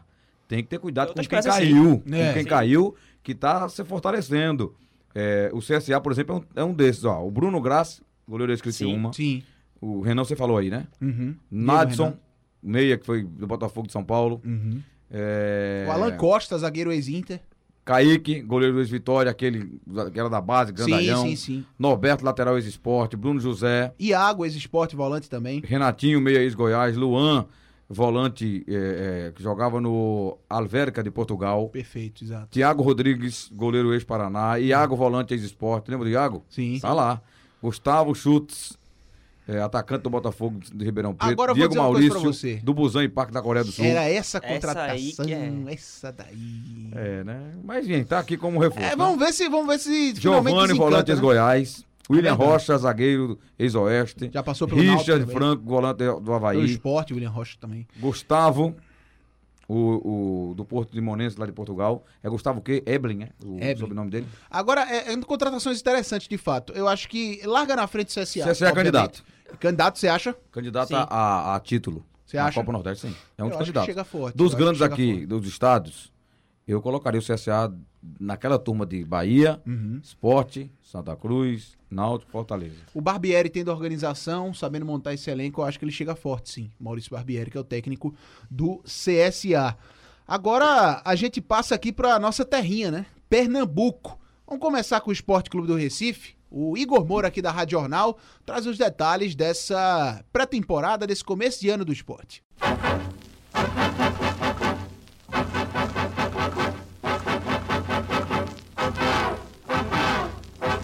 Valeu, um abraço forte para o amigo ligado aqui no Nordestão Cast para falarmos do esporte que começou os seus trabalhos visando a temporada 2020 exatamente no dia 2 de janeiro com grande parte do elenco profissional. A maioria dos personagens responsáveis pelo acesso da Série B para a Série A que permanecem no esporte começaram os trabalhos apenas no ano de 2020, salvo algumas exceções, como os atletas revelados na base, goleiro Maílson e o recém-contratado Evandro, esses começaram os trabalhos no dia 16 de dezembro. Dos principais jogadores que participaram do acesso, e renovaram contrato ou têm contrato em vigência com o Leão da Praça da Bandeira, goleiro Maílson, goleiro Luan Poli, lateral direito Raul Prata, zagueiros Adrielson, Rafael Thierry e Kleberson, lateral esquerdo Sander, volante William Farias e os atacantes Ian e Hernani Brocador. O Richelli, por exemplo, já tinha contrato em vigência com o esporte, esteve nas últimas duas temporadas emprestado ao Internacional e, como teve que fazer uma repactuação de dívidas e se adequar ao patamar salarial que o esporte pode pagar em dia, é a pretensão, pelo menos, do departamento de futebol, é tratado como reforço para o elenco de Guto Ferreira, porque se adequou e faz parte hoje do elenco profissional. Ao todo, sete contratações foram anunciadas pela diretoria de futebol leonina. Goleiro Carlos Eduardo, que disputou a Série B pelo Brasil de Pelotas, volante Betinho, que disputou a Série B pelo Figueirense, volante Jean Patrick, que também disputou a Série B 2019 pelo Cuiabá, meia Lucas Muni, com passagens pelo Flamengo, pelo Colón de Santa Fé, pelo News Old Boys e que fez uma boa temporada no Oriente Petroleiro da Bolívia, e os atacantes Evandro, já citado ex-Fluminense e Atlético Paranaense, Marquinhos, que disputou a Série B pela Ponte Preta, mas chega emprestado pelo Corinthians, além do atacante Leandro Bárcia, uruguaio, chega emprestado pelo Rentistas, clube de empresários do Uruguai e que teve destaque no Goiás, também tanto na Série A como na temporada 2019. Dois atletas estão sendo avaliados constantemente, diariamente, pela comissão técnica: o meia Diego Noronha, que estava no Serra do Espírito Santo, e o atacante Maxwell, com passagens pela base de várias equipes, principalmente no estado de São Paulo. O time que deve ser força máxima do esporte, a depender do rendimento inicial, claro, Maílson, Raul Prata, Rafael Thierry, Adrielson e Sander, William Farias, Richelli e Lucas Mugni, Evandro, Hernani Brocador e Leandro Bárcia. Apesar de que Guto Ferreira vem treinando o ataque com Ian, Elton e Marquinhos. Mais contratações devem acontecer no esporte, porém no segundo ciclo de reforços mais próximo da Série A do Campeonato Brasileiro. Valeu, Igor. O esporte a gente está acompanhando mais de perto aqui, né? Maciel e Pedro. É, tá passando por alguns problemas aí na CNRD, mas deve regularizar todo mundo, isso é passageiro. Agora, é, tem feito contratações, é, dá para colocar assim, né? Um pouco mais discretas. Até agora nenhum nome de grande peso, mas eu achei que foram contratações pontuais, interessantes. Uma equipe que pode ser bem, bem formada, mas nesse primeiro momento ainda acredito que ainda carece de algumas peças para esse início de competição que pode pesar muito. É, o fato de não ter, não estar tá disputando partidas devido ao caso da CN, CNRD, que o esporte não pode é, registrar jogadores no BID no boletim informativo diário da CBF e com isso impede. É mais que... algo que vai ser resolvido essa semana. Passageiro, mas é passageiro. Sim, é, o Vandessa deu até entrevista aqui para a Rádio Jornal dizendo que até quarta-feira, mais no máximo, estaria isso tudo resolvido. Mas isso, querendo ou não, ainda impede que os jogadores ganhem o ritmo de jogo. Isso, querendo, complica a situação do esporte. Mas eu acho que esses jogadores não devem jogar agora mesmo, independentemente dessa, dessa punição. Pela questão física? É, eu acho que pela questão física eles deviam se preparar mesmo para as competições maiores, Copa do Brasil, Nordestão estadual nesse começo, primeira fase. Eu não colocaria os jogadores, mesmo que eles estivessem regularizados. Agora, eu é, não botaria ainda. Não dá para dizer que é contratação, tá? Porque ele voltou uhum. de empréstimo, mas eu acho que o Richelli é o Isso, principal nome. É que peça fundamental. É nome. Agora, o Bárcia foi boa contratação? Sim, mas eu acho que o Richelli é o principal. O, o esporte, a gente tem a primeira análise do esporte tem que ser feita olhando para a parte financeira. É verdade. Entendeu? Então o presidente deixou bem claro que não faria loucuras, mesmo estando na primeira divisão. Sabe por quê? Eu sou bem sincero. É, é melhor hoje que o esporte, por exemplo, hum, talvez até venha cair da A para B sem débitos, do que ele permanecer na A devendo. É verdade. Entendeu? Porque lá na frente a queda é pior uhum. e com débitos altíssimos. Então é melhor fazer um, um trabalho com austeridade mesmo que venha cair como o CSA caiu. Uhum. Pedro citou o exemplo do CSA. CSA caiu, caiu, mas tá saneado. Uhum. Vai voltar. Já já vai voltar, vai ter uma Série B com o elenco que ele tá montando, ele pode jogar uma Série B boa e, e subir, ou não pode? É verdade. Como Sim. faz o América Mineiro. E o Sport não pode voltar depois? Ele não caiu agora, não, mesmo sem dinheiro, se organizou e voltou. Como é que se ele cair é, com menos débitos, ele não pode poder se organizar para voltar? Então o presidente está correto. Não adianta fazer loucura. Vai, vai trabalhar com o que tem, valorizar mais a base e contratar dentro do patamar financeiro do clube, da realidade do clube sem dar o passo maior que a perna, sem com aquela ilusão de olha uhum. o que deu ter trazido André, Diego Souza, não sei quem, não sei quem, o rumo que ficou aí. O ponto posi... E o Sport caiu do mesmo jeito. Uhum. E o ponto positivo foi a gente olhar esse primeiro jogo da, do Campeonato Pernambucano e ver o esporte bem estruturado, mesmo com muitos jogadores da base. Eu acho que se levar isso para a equipe titular, os 11 principais, isso pode ser muito importante para toda a competição e também para a Série B, para a Série A que o esporte vai disputar. Falamos do esporte e agora nós vamos passar para o outro lado, o lado alvirrubro de Pernambuco. Antônio Gabriel traz todas as informações do Timbu.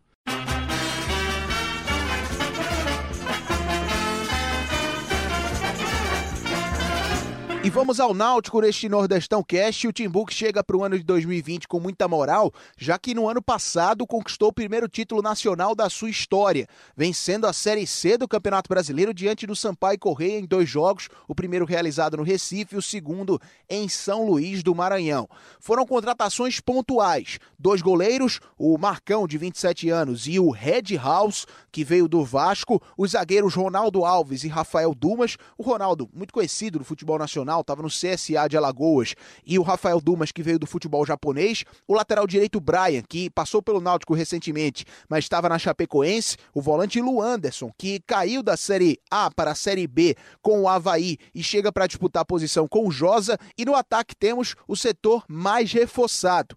Eric, jogador que é cria da base do Náutico, que foi vendido para o Braga e agora está repatriado ao clube alvirrubro com empréstimo pelo menos até o meio do ano. O Salatiel, que foi artilheiro da Série C do ano passado, com a camisa justamente do Sampaio Correia, o Guilhermo Paiva, jogador de 22 anos, que vem por empréstimo, junto ao Olímpia do Paraguai, o Wanderson, atleta da base do ABC, que ganhou destaque e agradou nos treinamentos do Náutico, e a principal contratação do Timbu, a volta do K9. Chiesa é um jogador que não teve tanto sucesso em outros clubes do país. Estava no Fortaleza na temporada passada e fez apenas um gol com a camisa do tricolor do PC. Só que no Náutico ele tem uma memória muito viva e muito boa. Com a camisa do Timbu, ele foi artilheiro da Série B do Campeonato Brasileiro e é um grande ídolo da torcida. Grande empolgação pelo Chiesa de volta com a camisa do Náutico e certamente foi a principal contratação do Timbu para esse ano. O técnico Gilmar Dalpozo, assim como outros atletas, tiveram um contrato renovado e formam a base do Náutico que teve muito sucesso no ano passado. Se a gente fosse imaginar o Náutico com todos os jogadores disponíveis, formando a equipe que tenha força máxima, seria com Jefferson no gol, goleiro que também foi fundamental para o Náutico durante a Série C do ano passado. Na lateral direita, o excelente Diogo Hereda, formado pela base do Timbu também em 2019. Na zaga, Ronaldo Alves Diego Silva. O Camutanga também disputaria posição, só que ele está com a lesão no joelho e só volta lá para o mês de abril. E na lateral esquerda, o William Simões. No meio-campo, uma disputa na cabeça de área entre Josa, jogador experiente, capitão do Náutico no ano passado, mas que não tem tanto prestígio da torcida, e o recém-contratado Luanderson como segundo volante. O Jonathan e como meio armador, o Jean Carlos, que é tido como um dos craques dessa equipe também. Ano passado chegou e corrigiu o problema de criação criação de jogadas do Náutico. No ataque, Álvaro pela ponta esquerda, Eric pela ponta direita e o Chiesa centralizado todas as vezes que o Diógenes Braga, que é o vice-executivo de futebol do Náutico, e o Edno Melo, presidente alvirrubro, mencionam a Copa do Nordeste, eles mencionam a competição com a intenção de ganhá-la, uma vez que o Náutico ano passado foi semifinalista, acabou caindo para o Botafogo da Paraíba em jogo realizado no Almeidão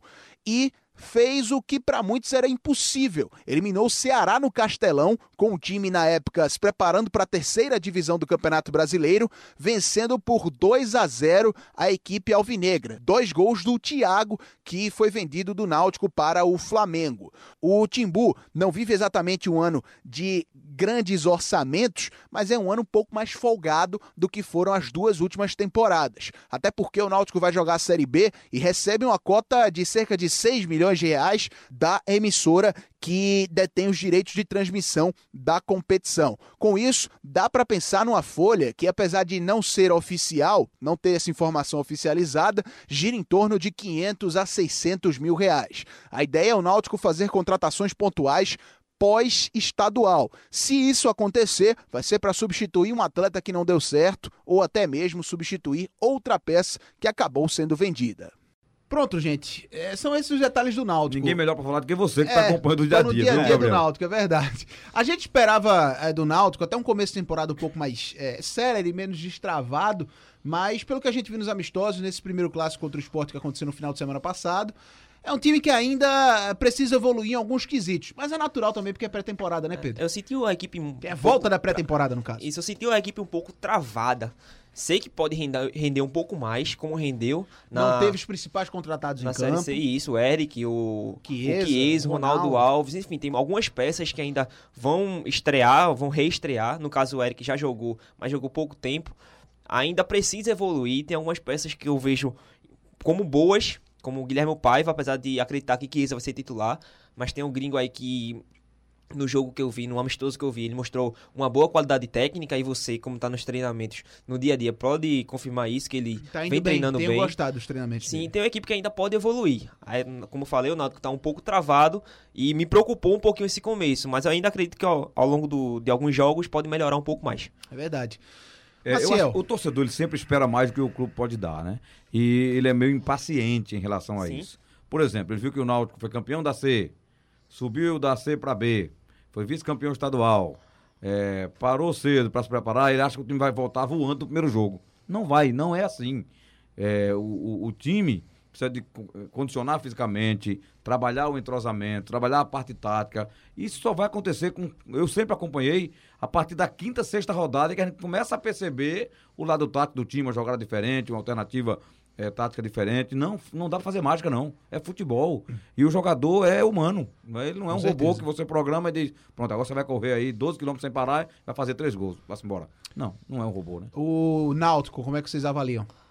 Candidato, Eu- o Náutico pode briga. chegar. O Náutico briga. Com o elenco que vai entrar ainda, Ronaldo, Chiesa, o, o, o gringo aí, O o, o Guilherme Paiva, o Eric. O, o Paiva, o, o Eric, já entrou no, no clássico Isso. no segundo tempo ali, correria.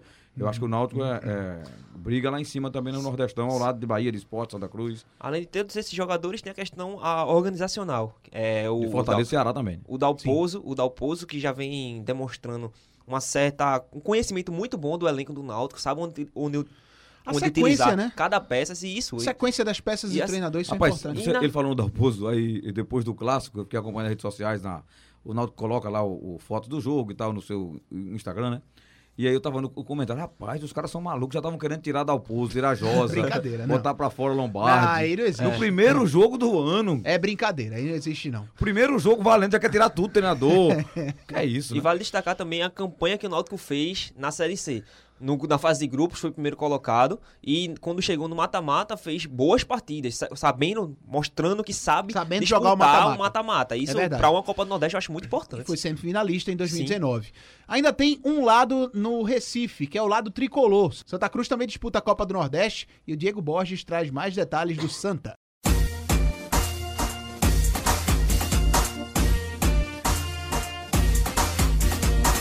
Fala Antônio, um abraço pra galera aqui ligada no Nordestão Cast. O Santa Cruz tem um ano de tentativa, mais uma vez, de sair desse inferno, que a gente pode chamar assim, da terceira divisão do Campeonato Brasileiro. Mas enquanto o objetivo principal da temporada vai ficando pro segundo semestre, talvez no finalzinho do primeiro semestre ainda, o Tricolor ainda tem esse começo de ano com uma situação de angariar custos, na verdade, angariar receitas para cobrir os custos que serão utilizados na próxima parte justamente do Campeonato Brasileiro. E para isso, quanto mais o Santa Cruz conseguir eh, somar, digamos assim, em cotas televisivas, em cotas de avanço de competição, como por exemplo a Copa do Brasil, também a Copa do Nordeste, que tem uma um, um retorno financeiro um pouco maior, mas já começando bem também o Campeonato Pernambucano, quanto mais receita o Santa Cruz conseguir somar, melhor para o clube para a próxima fase, digamos assim, da temporada 2020. Então, por isso, eh, digamos que a gente pode dizer que o, o clube deu uma, um tiro de aposta com o técnico Itamachura, que já tem bons resultados, pelo menos na Série C, com o Botafogo da Paraíba. Teve um, um bom desempenho, apesar dele não conseguir o acesso com o time paraibano, mas com o Cuiabá, ele tem sim um bom retrospecto, tanto como campeão estadual, bicampeão, na verdade, estadual com o time do Cuiabá, e também com um acesso indiscutível, digamos assim, com um dos melhores times, jogando dos melhores futebols da Série C, pelo menos naquela ocasião em que ele conseguiu o acesso com o clube do Cuiabá. Mas outra situação interessante do Itamachule é o fato dele ter conseguido também ser campeão estadual sem ter o protagonismo quando aconteceu com a equipe do Operário jogando no Campeonato Paranaense, ele desbancando inclusive Curitiba, Paraná e Atlético Paranaense, clubes que são bem tarimbados no futebol nacional. Mas além dessa certeza assim, digamos assim, com uma aposta muito, pelo menos um nível de assertividade um pouco maior com o Itamachule, o Santa Cruz também tem nomes positivos de, re- de renovação de contrato. Da temporada passada, atletas que já conhecem o clube, que já têm um, um certo destaque no clube na região, como por exemplo a dupla de zaga, por exemplo, mesmo Dani Moraes e William Alves, e o próprio atacante Pipico, que dispensa a apresentação para o torcedor coral, mas que já vem se mostrando como o artilheiro nato que ele é, fez dois gols logo na estreia do Pernambucano contra a equipe do Petrolina e, pelo menos ao que parece, está em boa fase, está em boa forma para manter-se hum, balançando as redes, pelo menos ao longo do- da temporada. É a principal esperança de gol do Santa Cruz, é a principal peça do, do, do, do elenco coral, mas também tem outros nomes que fazem com que esse elenco possa ter um brilho, pelo menos para lutar, pelo menos até de certa forma, colocar um pouco mais de peso na equipe que vai disputar contra grandes adversários nessa Copa do Nordeste com orçamentos astronômicos se comparados ao do Santa Cruz. Por exemplo, a chegada do Meia de Dira, que se apresentou ao clube de forma oficial nesta segunda-feira, depois de ser liberado para acompanhar a, a uma, uma, cirurgia, que foi um procedimento cirúrgico que o pai foi submetido, mas tudo ok, tudo, tudo certo, tudo renovado em relação à família dele. Já se apresentou nessa segunda-feira que vocês estão lançando o Nordestão Cast e agora a expectativa é de que ele seja utilizado pelo técnico Itamar Chuli e que seja essa peça no meio de campo que vá armar as jogadas. É um jogador experiente, tem uma boa rodagem pelo CSA, foi peça fundamental nos dois acessos da Série C para a Série B, da Série B para a Série A. Fez alguns jogos na Série A, mas uh, tem sim, pelo menos no currículo, um peso importante. Outros nomes também chegaram para a equipe coral, alguns como apostas, muitos deles pelo menos três deles pelo menos já foram liberados, inclusive não passaram pelo crivo do técnico Tamachule, que é bastante exigente tecnicamente, mas o Santa Cruz ainda deve se reforçar. Esse elenco ainda será encorpado ao longo da temporada, principalmente ainda nessa primeira fase na Copa do Nordeste. Ainda é possível que a gente veja o Santa Cruz tendo nomes mais, é, pelo menos cascudos, se é para chamar assim, com um aporte financeiro um pouco maior, já que tem uma parceria com um dos fornecedores que pode ter sim um peso um pouco maior no orçamento do Santa e sendo assim o tricolor tem um elenco ainda mais robusto para a competição. Mas a gente não dá para cravar, pelo menos não vejo assim o Santa Cruz como um favorito nessa Copa do Nordeste, mas é aquela questão, por toda a rivalidade, por todo o histórico da competição, de ser competição de mata-mata, e o Santa Cruz sempre tem um bom retrospecto recente de disputar principalmente as semifinais e até chegou a, a ser campeão justamente em 2016 quando teve o melhor orçamento da história, mas campeão é campeão e ninguém é campeão por acaso, sempre quer levantar a taça outra vez, então não dá para descartar o Santa Cruz como uma grande força para essa competição. Abraço e precisando, estamos sempre aí. Abraço. Muito bem, gente. O Santa Cruz, que dos três pernambucanos, talvez seja o que mais preocupe, né, Pedro? Tinha me, me preocupava muito, muito mais antes de ver a estreia, apesar de ser contra o Petrolina no Pernambucano. Gostei da intensidade que a equipe mostrou, me surpreendeu, para falar a verdade. Sim. Apesar que no segundo tempo deu uma queda, mas eu acho que natural pelo placar, o 3 a 0 uhum. Gostei da dupla de volantes, Paulinho e Bileu. A, me preocupa ainda, porque acho que ainda carece de muitas peças de alguma de qualidade. O Didira tá retornando, algumas peças mais, mais pode diferenciar para o Santa Cruz, Cruz, que ainda faltam como até o Best pode até falar um, pouco melhor, para uma Copa do Nordeste ainda acho que precisa de um pouco mais, né? É. Eu, eu sinceramente, eu ouvi uma fala do Itamar Chuli que me preocupou muito. E não sei como é que o grupo entendeu isso. Ele fez uma. A, acho que foi aqui mesmo na, na Rádio Jornal, uma análise sobre o, o elenco que está aí para jogar. Ele disse: não, esse time que está aí vai jogar, mas não é o time meu, não é o time da direção, nem o time da torcida. Ué, se eu sou jogador, eu vou ficar, eu vou ficar arretado. Pois é. Eu vou ficar. Caramba, tá fazendo o que aqui? Quer dizer, ele tá dizendo que esse grupo tá aí, tá aí, mas não presta, vai trazer outro completamente diferente. E eu acho que o discurso não deve ser bem por aí. Deve ser com um pouco mais de cautela. Olha, claro que a gente vai qualificar esse grupo. Vamos dar oportunidade a esse grupo que a gente tem no momento. Foi com ele que a gente treinou, a gente confia nos caras e eles vão pro jogo. Porque por toda a fragilidade que o Petrolina apresentou, né? Muito frágil, defesa, marcação. Parece um time que não, não, não, não, não treinou. Mas o Santa foi lá e, e, com suas contratações pontuais, os caras bons, Pipico, o Jeremias jogando bem, o Paulinho, o, o atacante que jogou do, do centralizado. Patrick.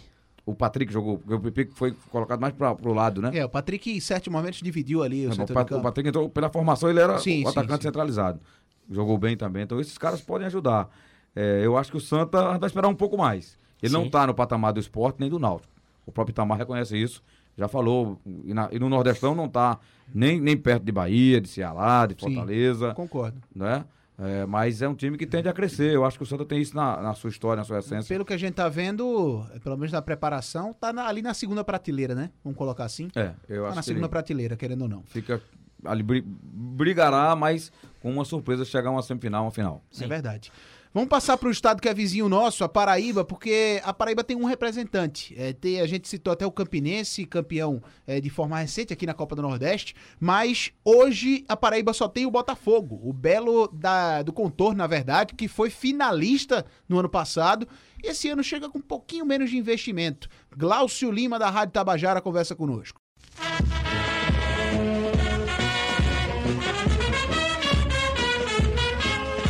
Grande abraço aos companheiros do programa Nordestão Cast. as informações do time do Botafogo, aqui direto da capital paraibana. O time do Belo, como é mais conhecido aqui no futebol da Paraíba, contratou nada mais nada menos do que 10 jogadores para essa temporada de 2020.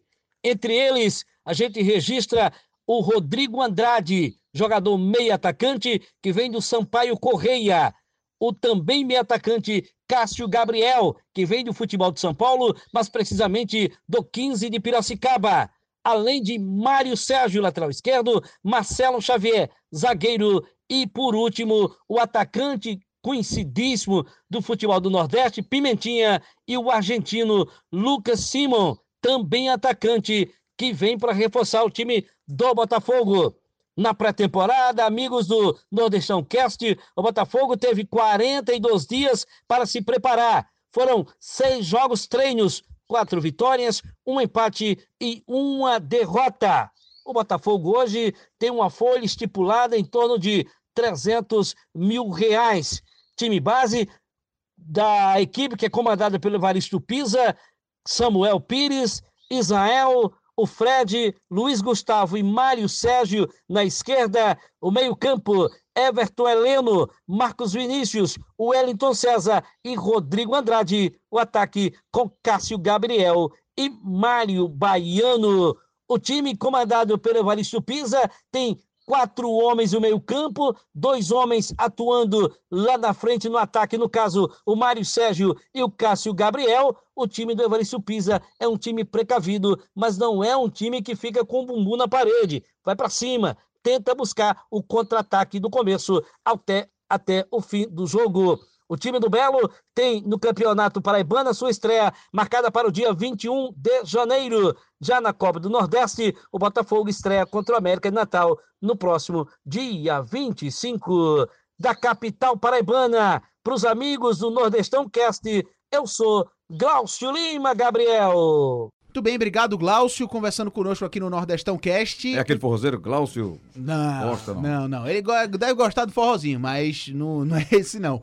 Ô Pedro, pouquinho menos de investimento, uma folha aí girando mais ou menos em 400 mil, que foi o que ele falou, né? Isso, e o Botafogo, a gente já sabe, historicamente, ele vem dificultando, vamos dizer assim, as equipes do, do Nordeste, Esporte, Náutico, Santa Cruz, Bahia, Ceará. Tem esse potencial, tem a contratação do, do Pimentinha, que já fez algum estrago, vamos dizer assim, aqui em Pernambuco. Muito, muito rápido. Né? Muito rápido, habilidoso. É um, um time que pode complicar, mas ainda também não acredito que vá disputar algo ali em cima. Não acredito que passe de fase, mas que pode dificultar essas equipes, essas equipes maiores, pode ser que sim. É, eu acho que o, o Belo, ele acaba sendo sempre uma surpresa, né? Eu acho que ele sabe usar bem seu estádio. Ele, ele tira proveito desse momento que os grandes estão focados, às vezes, em outra competição. Ele foca tudo no Nordestão. Eu acho que é um, um, uma equipe que pode brigar aí, né? Ele pode Entendeu? ser essa surpresa, mas eu acredito, que ainda, eu acredito que ainda esteja abaixo do Confiança, por exemplo. Confiança SA ainda esteja Teoricamente sim, hoje no papel o Confiança está melhor. Porque foi uma surpresa, querendo ou não, o Botafogo ir para final esse ano, 2019. Sim. Né? Foi. Eu, eu acho, acredito que tenha sido. Uhum. Então, é, seguindo esse, essa linha e com um pouquinho um investimento um pouquinho menor, realmente se classifica nessa, nesse patamar que vocês estão colocando, né? Vamos lá, então, briga passar... por algo, briga por briga algo por algo. Na, na frente. Com ele, já fica um ele não é figurante, ele passou de, de figurante para um time que pode surpreender, né? É verdade. A gente já está na reta final desse guia. Daqui a pouco tem também o guia de transmissões da Copa do Nordeste, dessa primeira rodada com o SBT Nordeste. Vamos passar para o Rio Grande do Norte. Dois representantes por lá, o ABC e o América de Natal, começando pelo ABC com Dionísio Outeda, o gringo aqui no Nordestão Cast.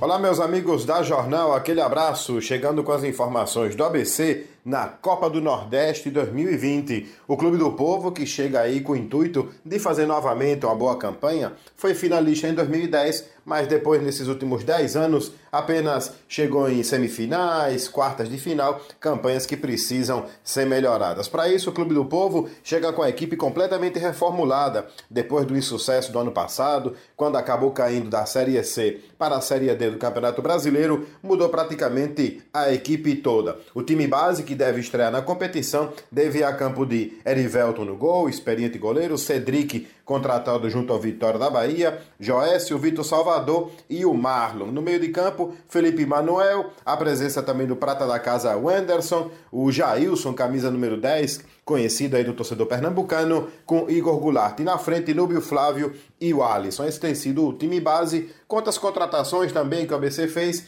que nas próximas semanas, tudo indica, já estejam à disposição. Meia João Paulo, contratado também junto a Sampaio Correia, e o atacante Felipe Alves, que é potiguar, começou na ABC, mas jogou no futebol do Japão, Paraná Clube, futebol também paraibano, está de volta ao ABC depois de um longo período fora do estado. Esse é o time que deve começar jogando a competição, buscando áreas melhores. No ano passado, o ABC também não conseguiu passar de fase, então tem que melhorar seu desempenho e para isso conta com poucos recursos, um time modesto, pouco mais de 200 mil reais a folha, não chegando até o momento aos 230 mil reais, tá certo? São as informações do ABC que vai fazer sua estreia na Copa do Nordeste jogando fora de Natal diante do Confiança na capital sergipana no próximo sábado. Forte abraço aos amigos e até lá! Pronto, tá então Dionísio Oteda. Graças, Oteda. Graças, Oteda, o gringo. Oteda é uma mistura do, do gringo com o, o, o nordestinês, né? É, ele já, tem, já, é, com... já é cheio de sotaque, né, o nosso Dionísio Oteda.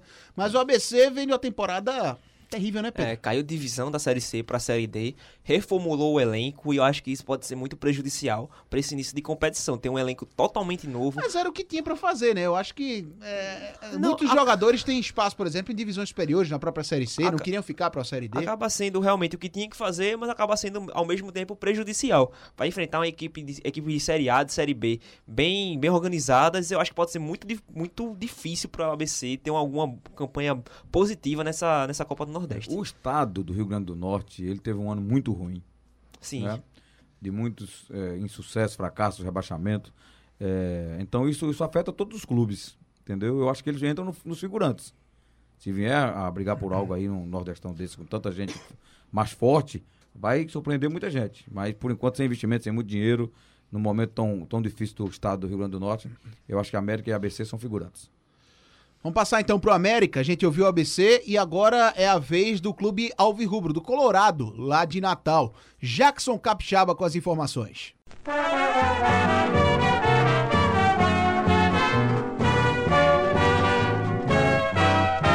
Olá, os amigos aí da Rádio Jornal do Comércio. É sempre um prazer participar, trazer as informações dos clubes aqui do futebol potiguar mais precisamente chegando hoje trazendo as informações do América, que está aí pronto para iniciar a Copa do Nordeste.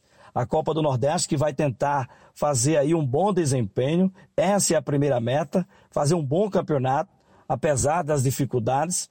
Aqui o América pretende mesmo é resgatar a confiança do torcedor.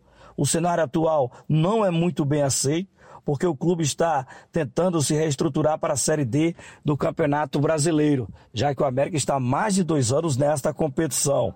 O presidente novo eleito por aclamação é um jovem idealista e com boa visão no futebol. Ele já trabalhava do América como diretor participou também por muito tempo das categorias de base. O Leonardo Bezerra, ele segue a orientação do ex-presidente Alex Padang, empresário, dono da banda Cavaleiros do Forró, que é um apaixonado pelo clube, tem tentado aí fazer uma junção com todos os abnegados do América. E em meio às dificuldades, o time rubro está concluindo o seu estádio, que fica é, na região da Grande Natal, na cidade de Parnamirim, logo ao lado do CT. Só que a Arena América ela só será utilizada para jogos considerados pequenos. O América na Copa do Nordeste vai sim continuar na Arena das Dunas, onde o América tem um bom histórico realizado naquela praça esportiva. A torcida na Série D do ano passado, só para ter uma ideia, ela tem uma boa participação.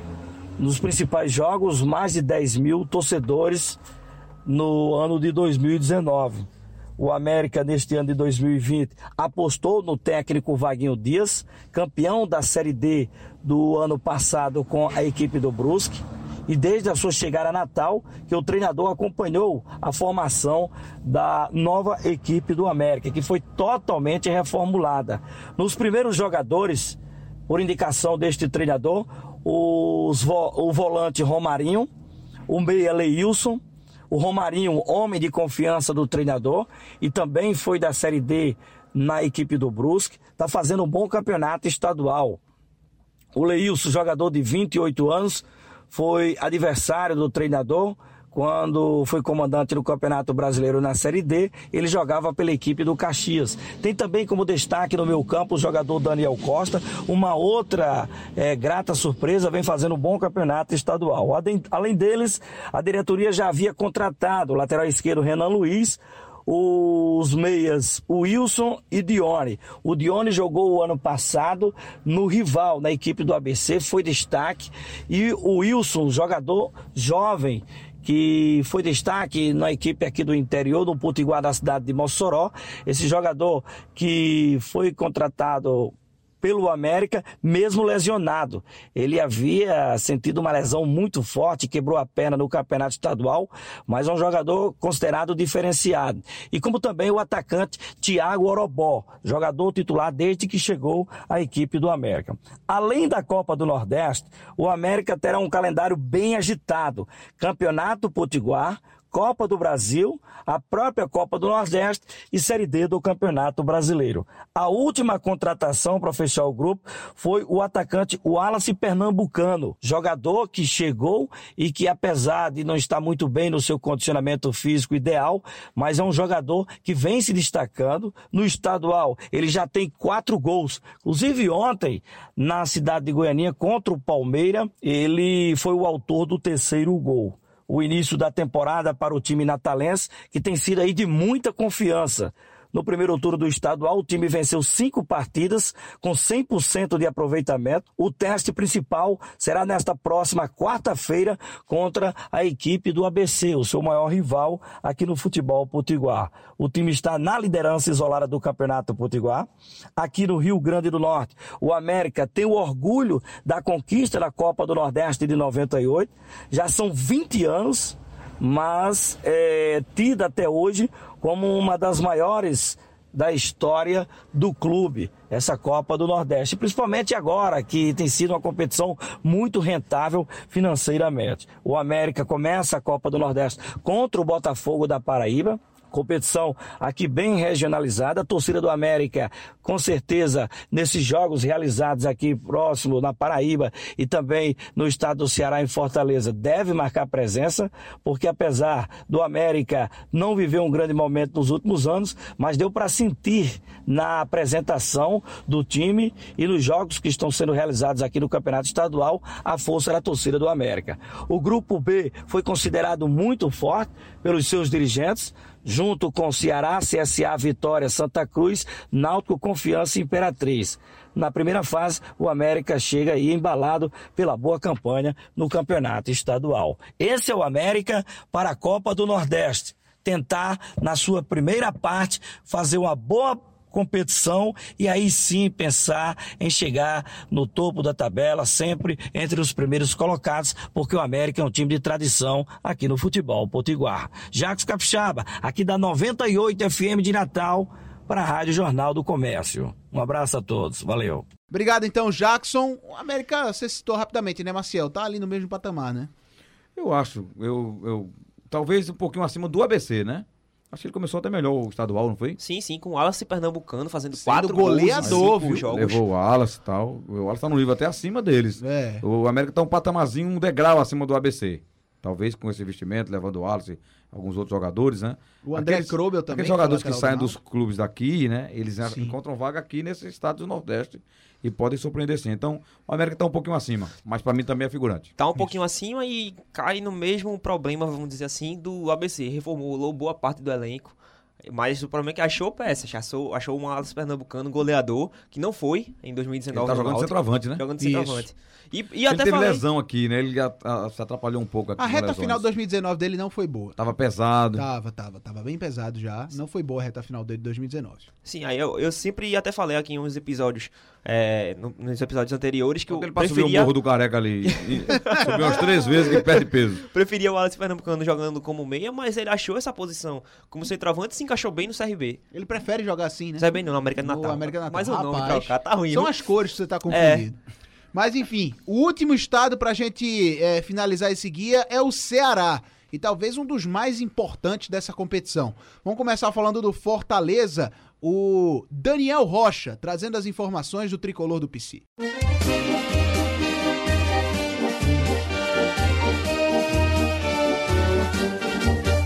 Grande abraço para a Rádio Jornal, todo o pessoal de Recife aí com o Nordestão Cast. Aqui quem fala é o comentarista do Sistema Verdes Mares de Comunicação aqui de Fortaleza, Daniel Rocha, para a gente bater um papo rápido aqui de uma explanação de como vem o Fortaleza do técnico Rogério Ceni para a temporada de 2020, especificamente falando para o Nordestão, né, para a Copa do Nordeste, competição a qual o clube é o atual campeão e conquistou de forma inédita no ano do seu centenário, no ano passado, esse título da competição regional. Pois bem, ao contrário do ano passado, quando o Rogério teve que fazer uma remontagem daquele elenco que subia com o título da Série B para a primeira divisão, fazendo muitas alterações estruturais, inclusive é, no CT, de, no Centro de Excelência, né, o CT do Fortaleza, que ainda está sendo terminado, inclusive com a ajuda da torcida, com vaquinhas do mito, como tem sido chamadas, para a conclusão desse centro de treinamento, também fez toda uma reformulação de jogadores. Diferentemente para a temporada temporada de 2020. O Fortaleza focou em manter a base do time. A estrutura, principalmente do meio para trás, para o seu sistema defensivo, todos os jogadores, sem tirar nem pôr, foram com seus contratos renovados e alguns já tinham, inclusive, contrato em vigência. Aí o que é que fica como calcanhar de Aquiles para o time do Fortaleza? O setor ofensivo, que até agora tem como ideia de time titular Wellington Paulista como camisa 9, Oswaldo pela ponta esquerda e Ederson, que teve uma lesão grave, passou mais de oito meses sem jogar na temporada passada e agora já está à disposição do técnico Rogério Ceni com o Romarinho, que foi talvez o principal jogador do meio para frente da equipe na temporada passada, pega ainda mais esse protagonismo com a ausência do Edinho, que voltou para o Atlético Mineiro, clube a qual pertence, e que o Calo lá das Minas queria continuar com o jogador, queria a utilização do atleta para essa temporada. Então fica esse desfalque para a equipe do tricolor. Porque do meio para trás, como eu já falei, os dois laterais foram mantidos, tanto na direita como na esquerda. O miolo de zaga, Paulão, teve o seu contrato renovado. Sua dupla de volantes com Felipe Juninho também foi mantida, porque o Rogério se caracterizou por utilizar quatro atacantes né, no esquema de 4 2 4, enquanto lá na frente contratou Edson Carius, que já tinha um pré-contrato, só jogou uma reta final de Série B com a equipe do CRB, jogador da terra, que fez muitos gols aqui no âmbito estadual, mas ainda precisa se provar num clube maior, num clube gigante, num clube de massa. É a expectativa que o Carius tem para ser o concorrente do Wellington Paulista como camisa 9 do tricolor. E a contratação principal do time, e dá para dizer que única, assim, de contratação mesmo, o volante Michel, campeão da Libertadores com o Grêmio, comandado pelo Renato Gaúcho, era uma peça muito muito importante no ano de 2018 no tricolor gaúcho e chega para brigar a posição com o Felipe e o Juninho, que formaram uma dupla de muita confiança, de muita confiança realmente no ano passado.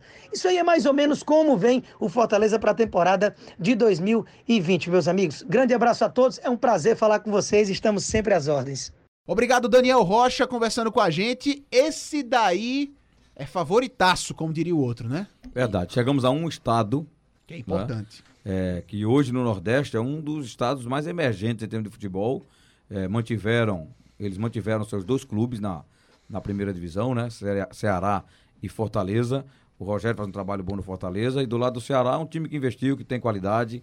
Acho que esse briga, sim, no, no atual patamar, a gente falando teoricamente aqui. Pode ser que no ano passado a gente falava disso também. Que ele tinha como brigar, a Bahia e tal, e ele não brigou. Ele não foi a decisão, né? A decisão foi Fortaleza e Botafogo da Paraíba.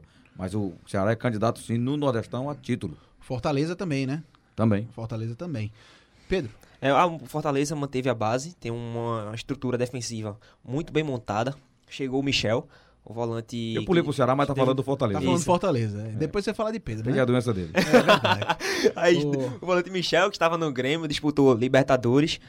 Manteve, como eu falei, teve a, a, o sistema defensivo bem montado, mas ainda o, a parte ofensiva ainda carece de algumas peças, eu acredito. Tem o Elton Paulista, que sabe fazer gols, mas perdeu o Edinho, o ponta, que também foi muito importante na, na campanha do Fortaleza. Foi eles, pro, eles contrataram o Atlético Mineiro. João Paulo, zagueiro ex-Boa Vista de Portugal. Sim.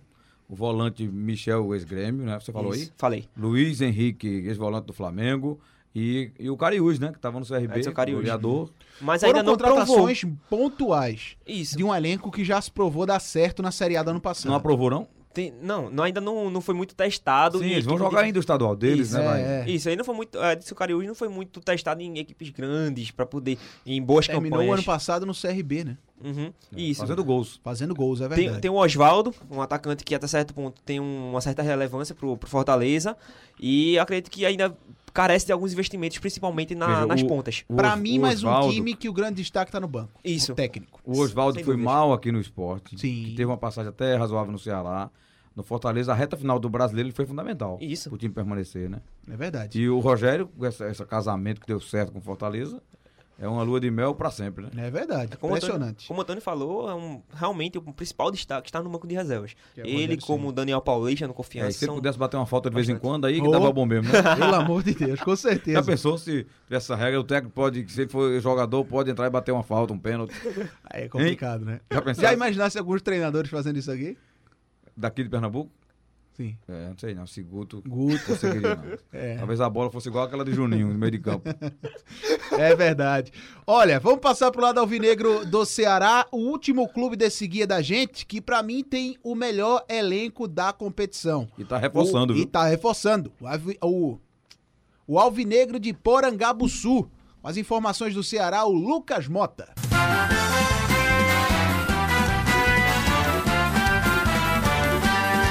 Fala rapaziada do Nordestão Cash, é um prazer estar falando com vocês e trazer aqui um resumo sobre o Ceará para essa temporada de 2020, como chega o Ceará para a Copa do Nordeste. O Ceará que terminou o ano de 2019 muito mal, terminou o ano sem títulos, derrapando na Série A, foi muito mal na Série A, chegou na última rodada brigando pela permanência e conseguiu escapar.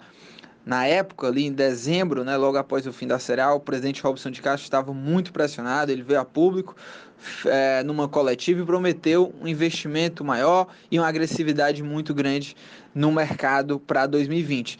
E ele, pelo menos por enquanto, tem cumprido à risca essas promessas. A primeira eh, ação do Robson de Castro foi reformular o departamento de futebol trouxe Sérgio Dimas e o Jorge Macedo, os dois homens, para comandar as investidas no Ceará no mercado da bola.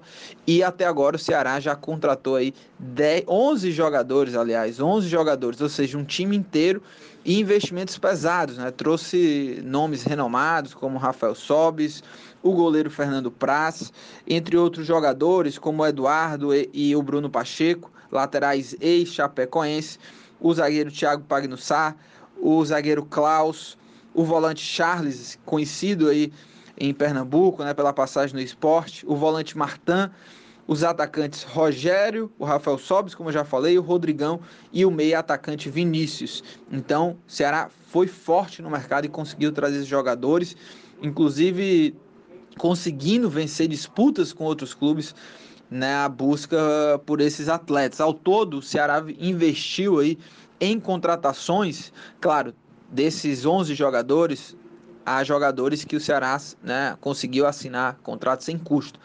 Mas teve o caso do Charles, por exemplo, que foram investidos milhões, o Bruno Pacheco também investidos é, milhões, o Martin, o Ceará também desembolsou uma grana. Então, ao todo, foram 8 milhões de investimentos em jogadores para a temporada de 2020.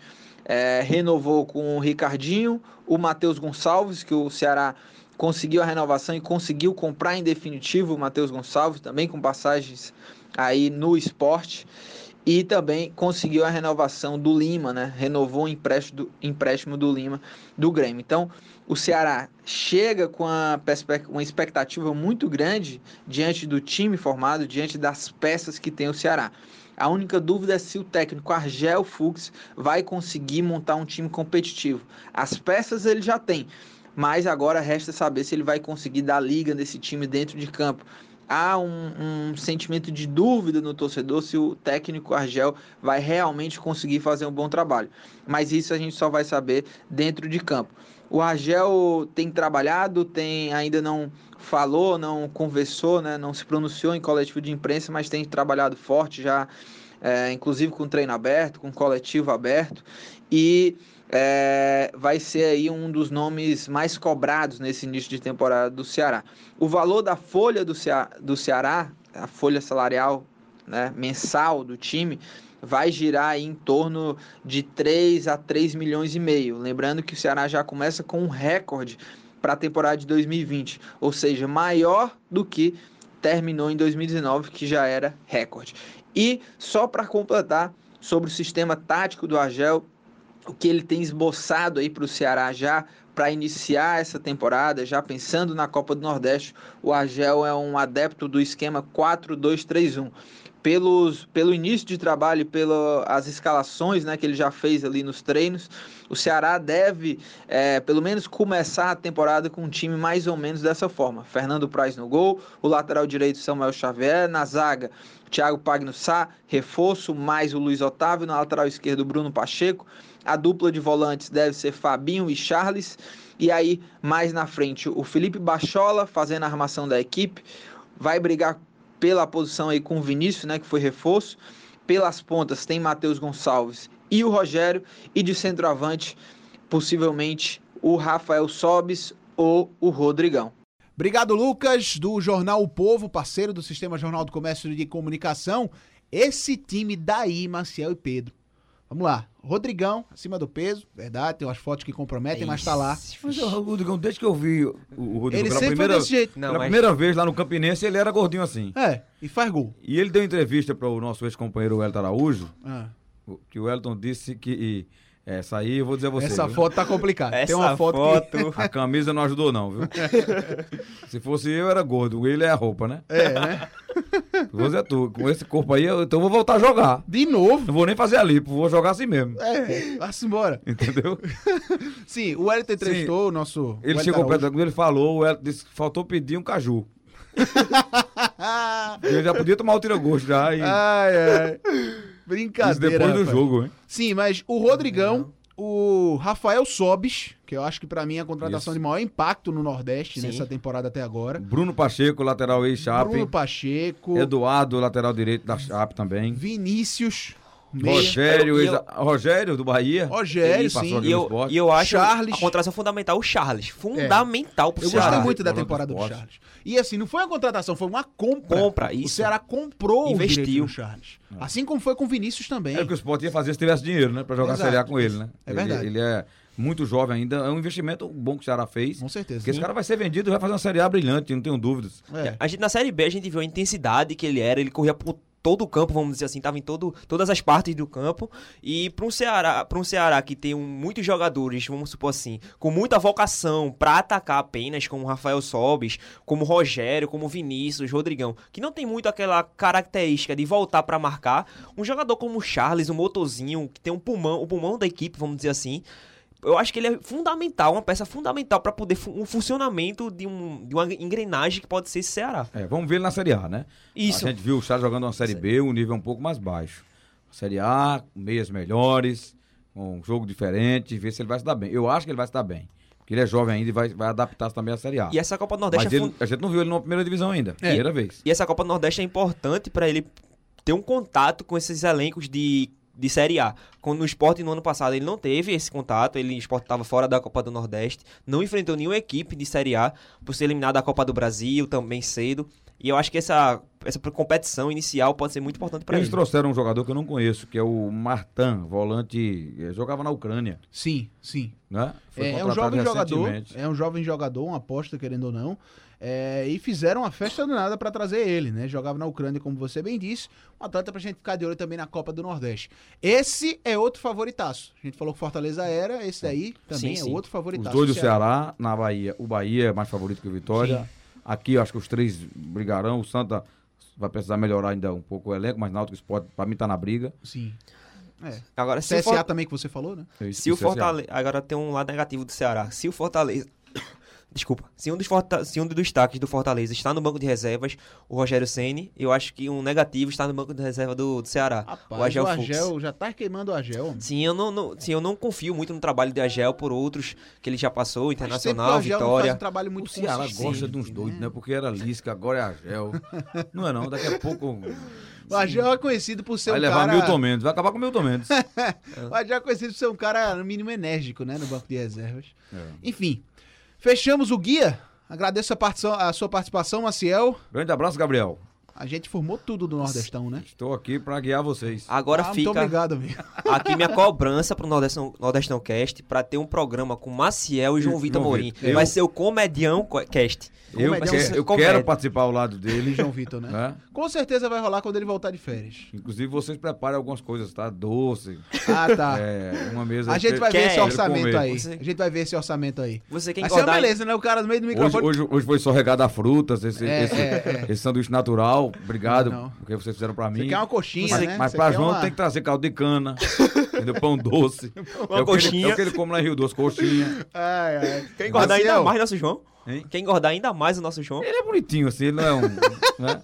O nosso Rebolov, na Rússia era Rebolov. Revolover. Antônio, só pra antes da gente encerrar. Marcel, o que é que você tem a comentar sobre aquele gol de João no jogo do bem? Tá você estava nisso, né, jogando lá, Daquele, você daquele, deu um passe. daquele gol, o mais bonito foi a minha jogada, né?